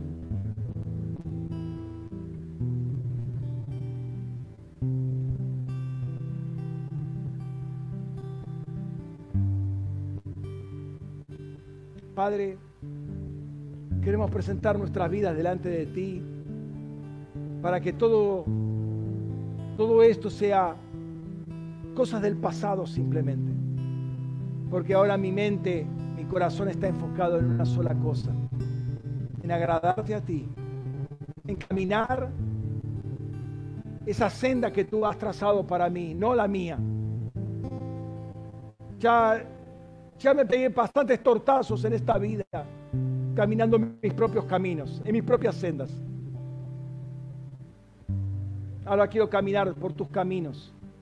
Los que has trazado desde la eternidad, los que están escritos en el rollo eterno, el libro eterno, en los cielos, ese es el que quiero para mi vida. Eso tú trazaste el camino para cada uno de nosotros. Lo trazado para mí. Es un camino de bien, es un camino de salud, es un camino de sanidad, es un camino de, perfección, un camino de crecimiento, un camino de prosperidad, un camino de, de crecimiento constante.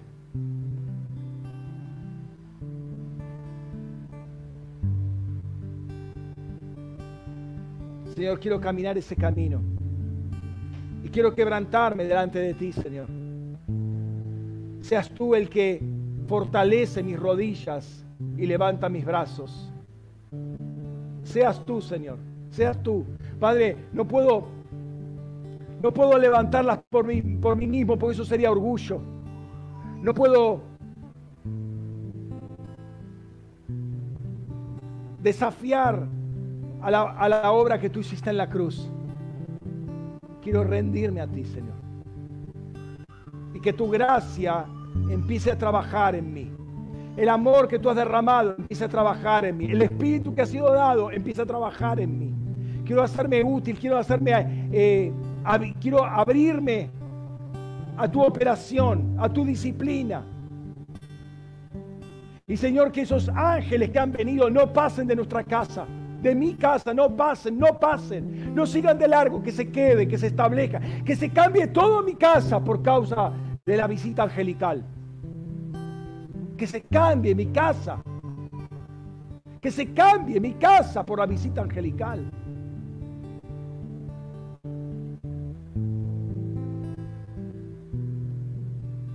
Porque por causa de eso vino la promesa que al año vendría el Hijo.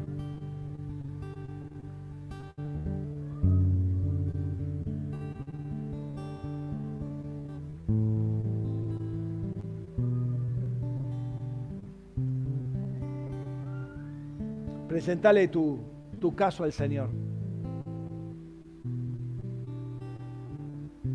presentáselo en el temor del Señor. No palabras vacías. Palabras que, que implican un andar, un andar nuevo, porque hubo un arrepentimiento, un andar nuevo. Un alineamiento de pensamientos a los pensamientos de Dios.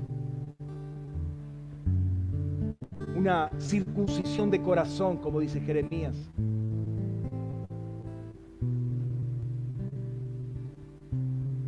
Padre, gracias porque lo cojo en mí, va a ser sanado. Lo cojo en mí, va a ser sanado. Y eso que me desviaba constantemente, eso que me hacía sacar chispas, o que otros sacaban chispas por causa mía, no va a existir más. No va a existir más, Señor, porque con mi disciplina, con tu gracia, con tu favor, con tu dirección, con tu Espíritu Santo, eso va a ser sanado. Va a ser sanado. Hay promesa tuya y la creo. La creo. Voy a ser perseverante. Voy a ser perseverante. Voy a mantenerme en el camino. En el nombre de Jesús. En el nombre de Jesús.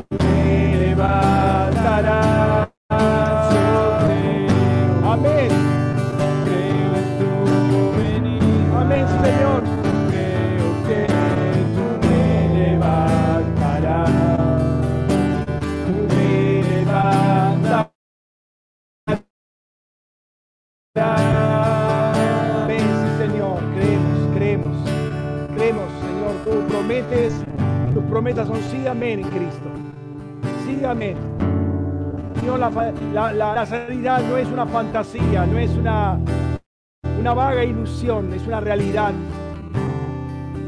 Es una realidad, Señor, que la experimento ya. Por eso me estoy moviendo en esa dirección. En el nombre de Jesús. Aleluya. Vamos a celebrar la cena del Señor. Las hermanas, si pueden pasar con la cena. Gloria al Señor.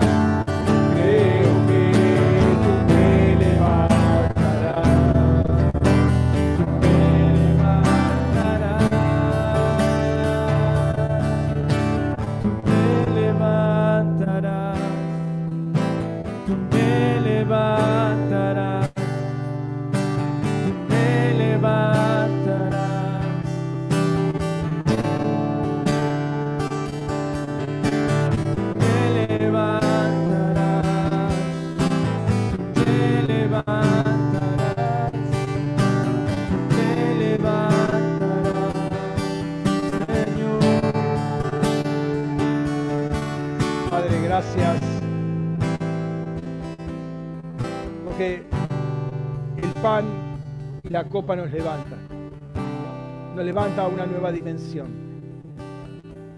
Es fortaleza, es refrigerio, es sanidad para nuestro es luz para nuestro espíritu, es una orientación para nuestra alma. Por eso en el nombre de Jesús queremos participar con gozo, con alegría, por lo que todo esto significa, Señor. Es un poderoso mensaje, Señor, que, al cual nos unimos en, esto que es masticar tu cuerpo, Señor. Masticar tu carne y beber tu sangre. En el nombre de Jesús bendecimos el pan y la copa, Señor, y te damos la gloria, la honra a ti, Señor. Amén. Amén.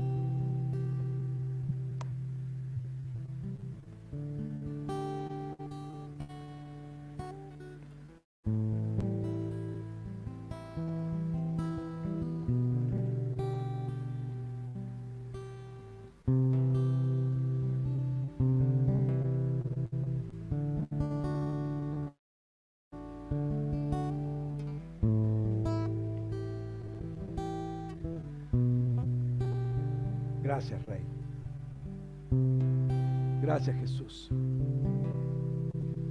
Te amamos, Rey. Gracias por tu sanidad, Señor. Gracias por tu dirección. Gracias por cuidar de nuestros pasos y observar cuando están torcidos. Observar cuando estamos desviados y venir en nuestro auxilio, Señor. En el nombre de Cristo Jesús. Te adoramos, Rey. Amén. Amén. Dios le bendiga ricamente. Hermanos, gracias por compartir este tiempo. Los que están del otro lado de la pantalla, el Señor los bendiga y tengan una excelente semana. Nos vemos la próxima. Bendiciones. Amén.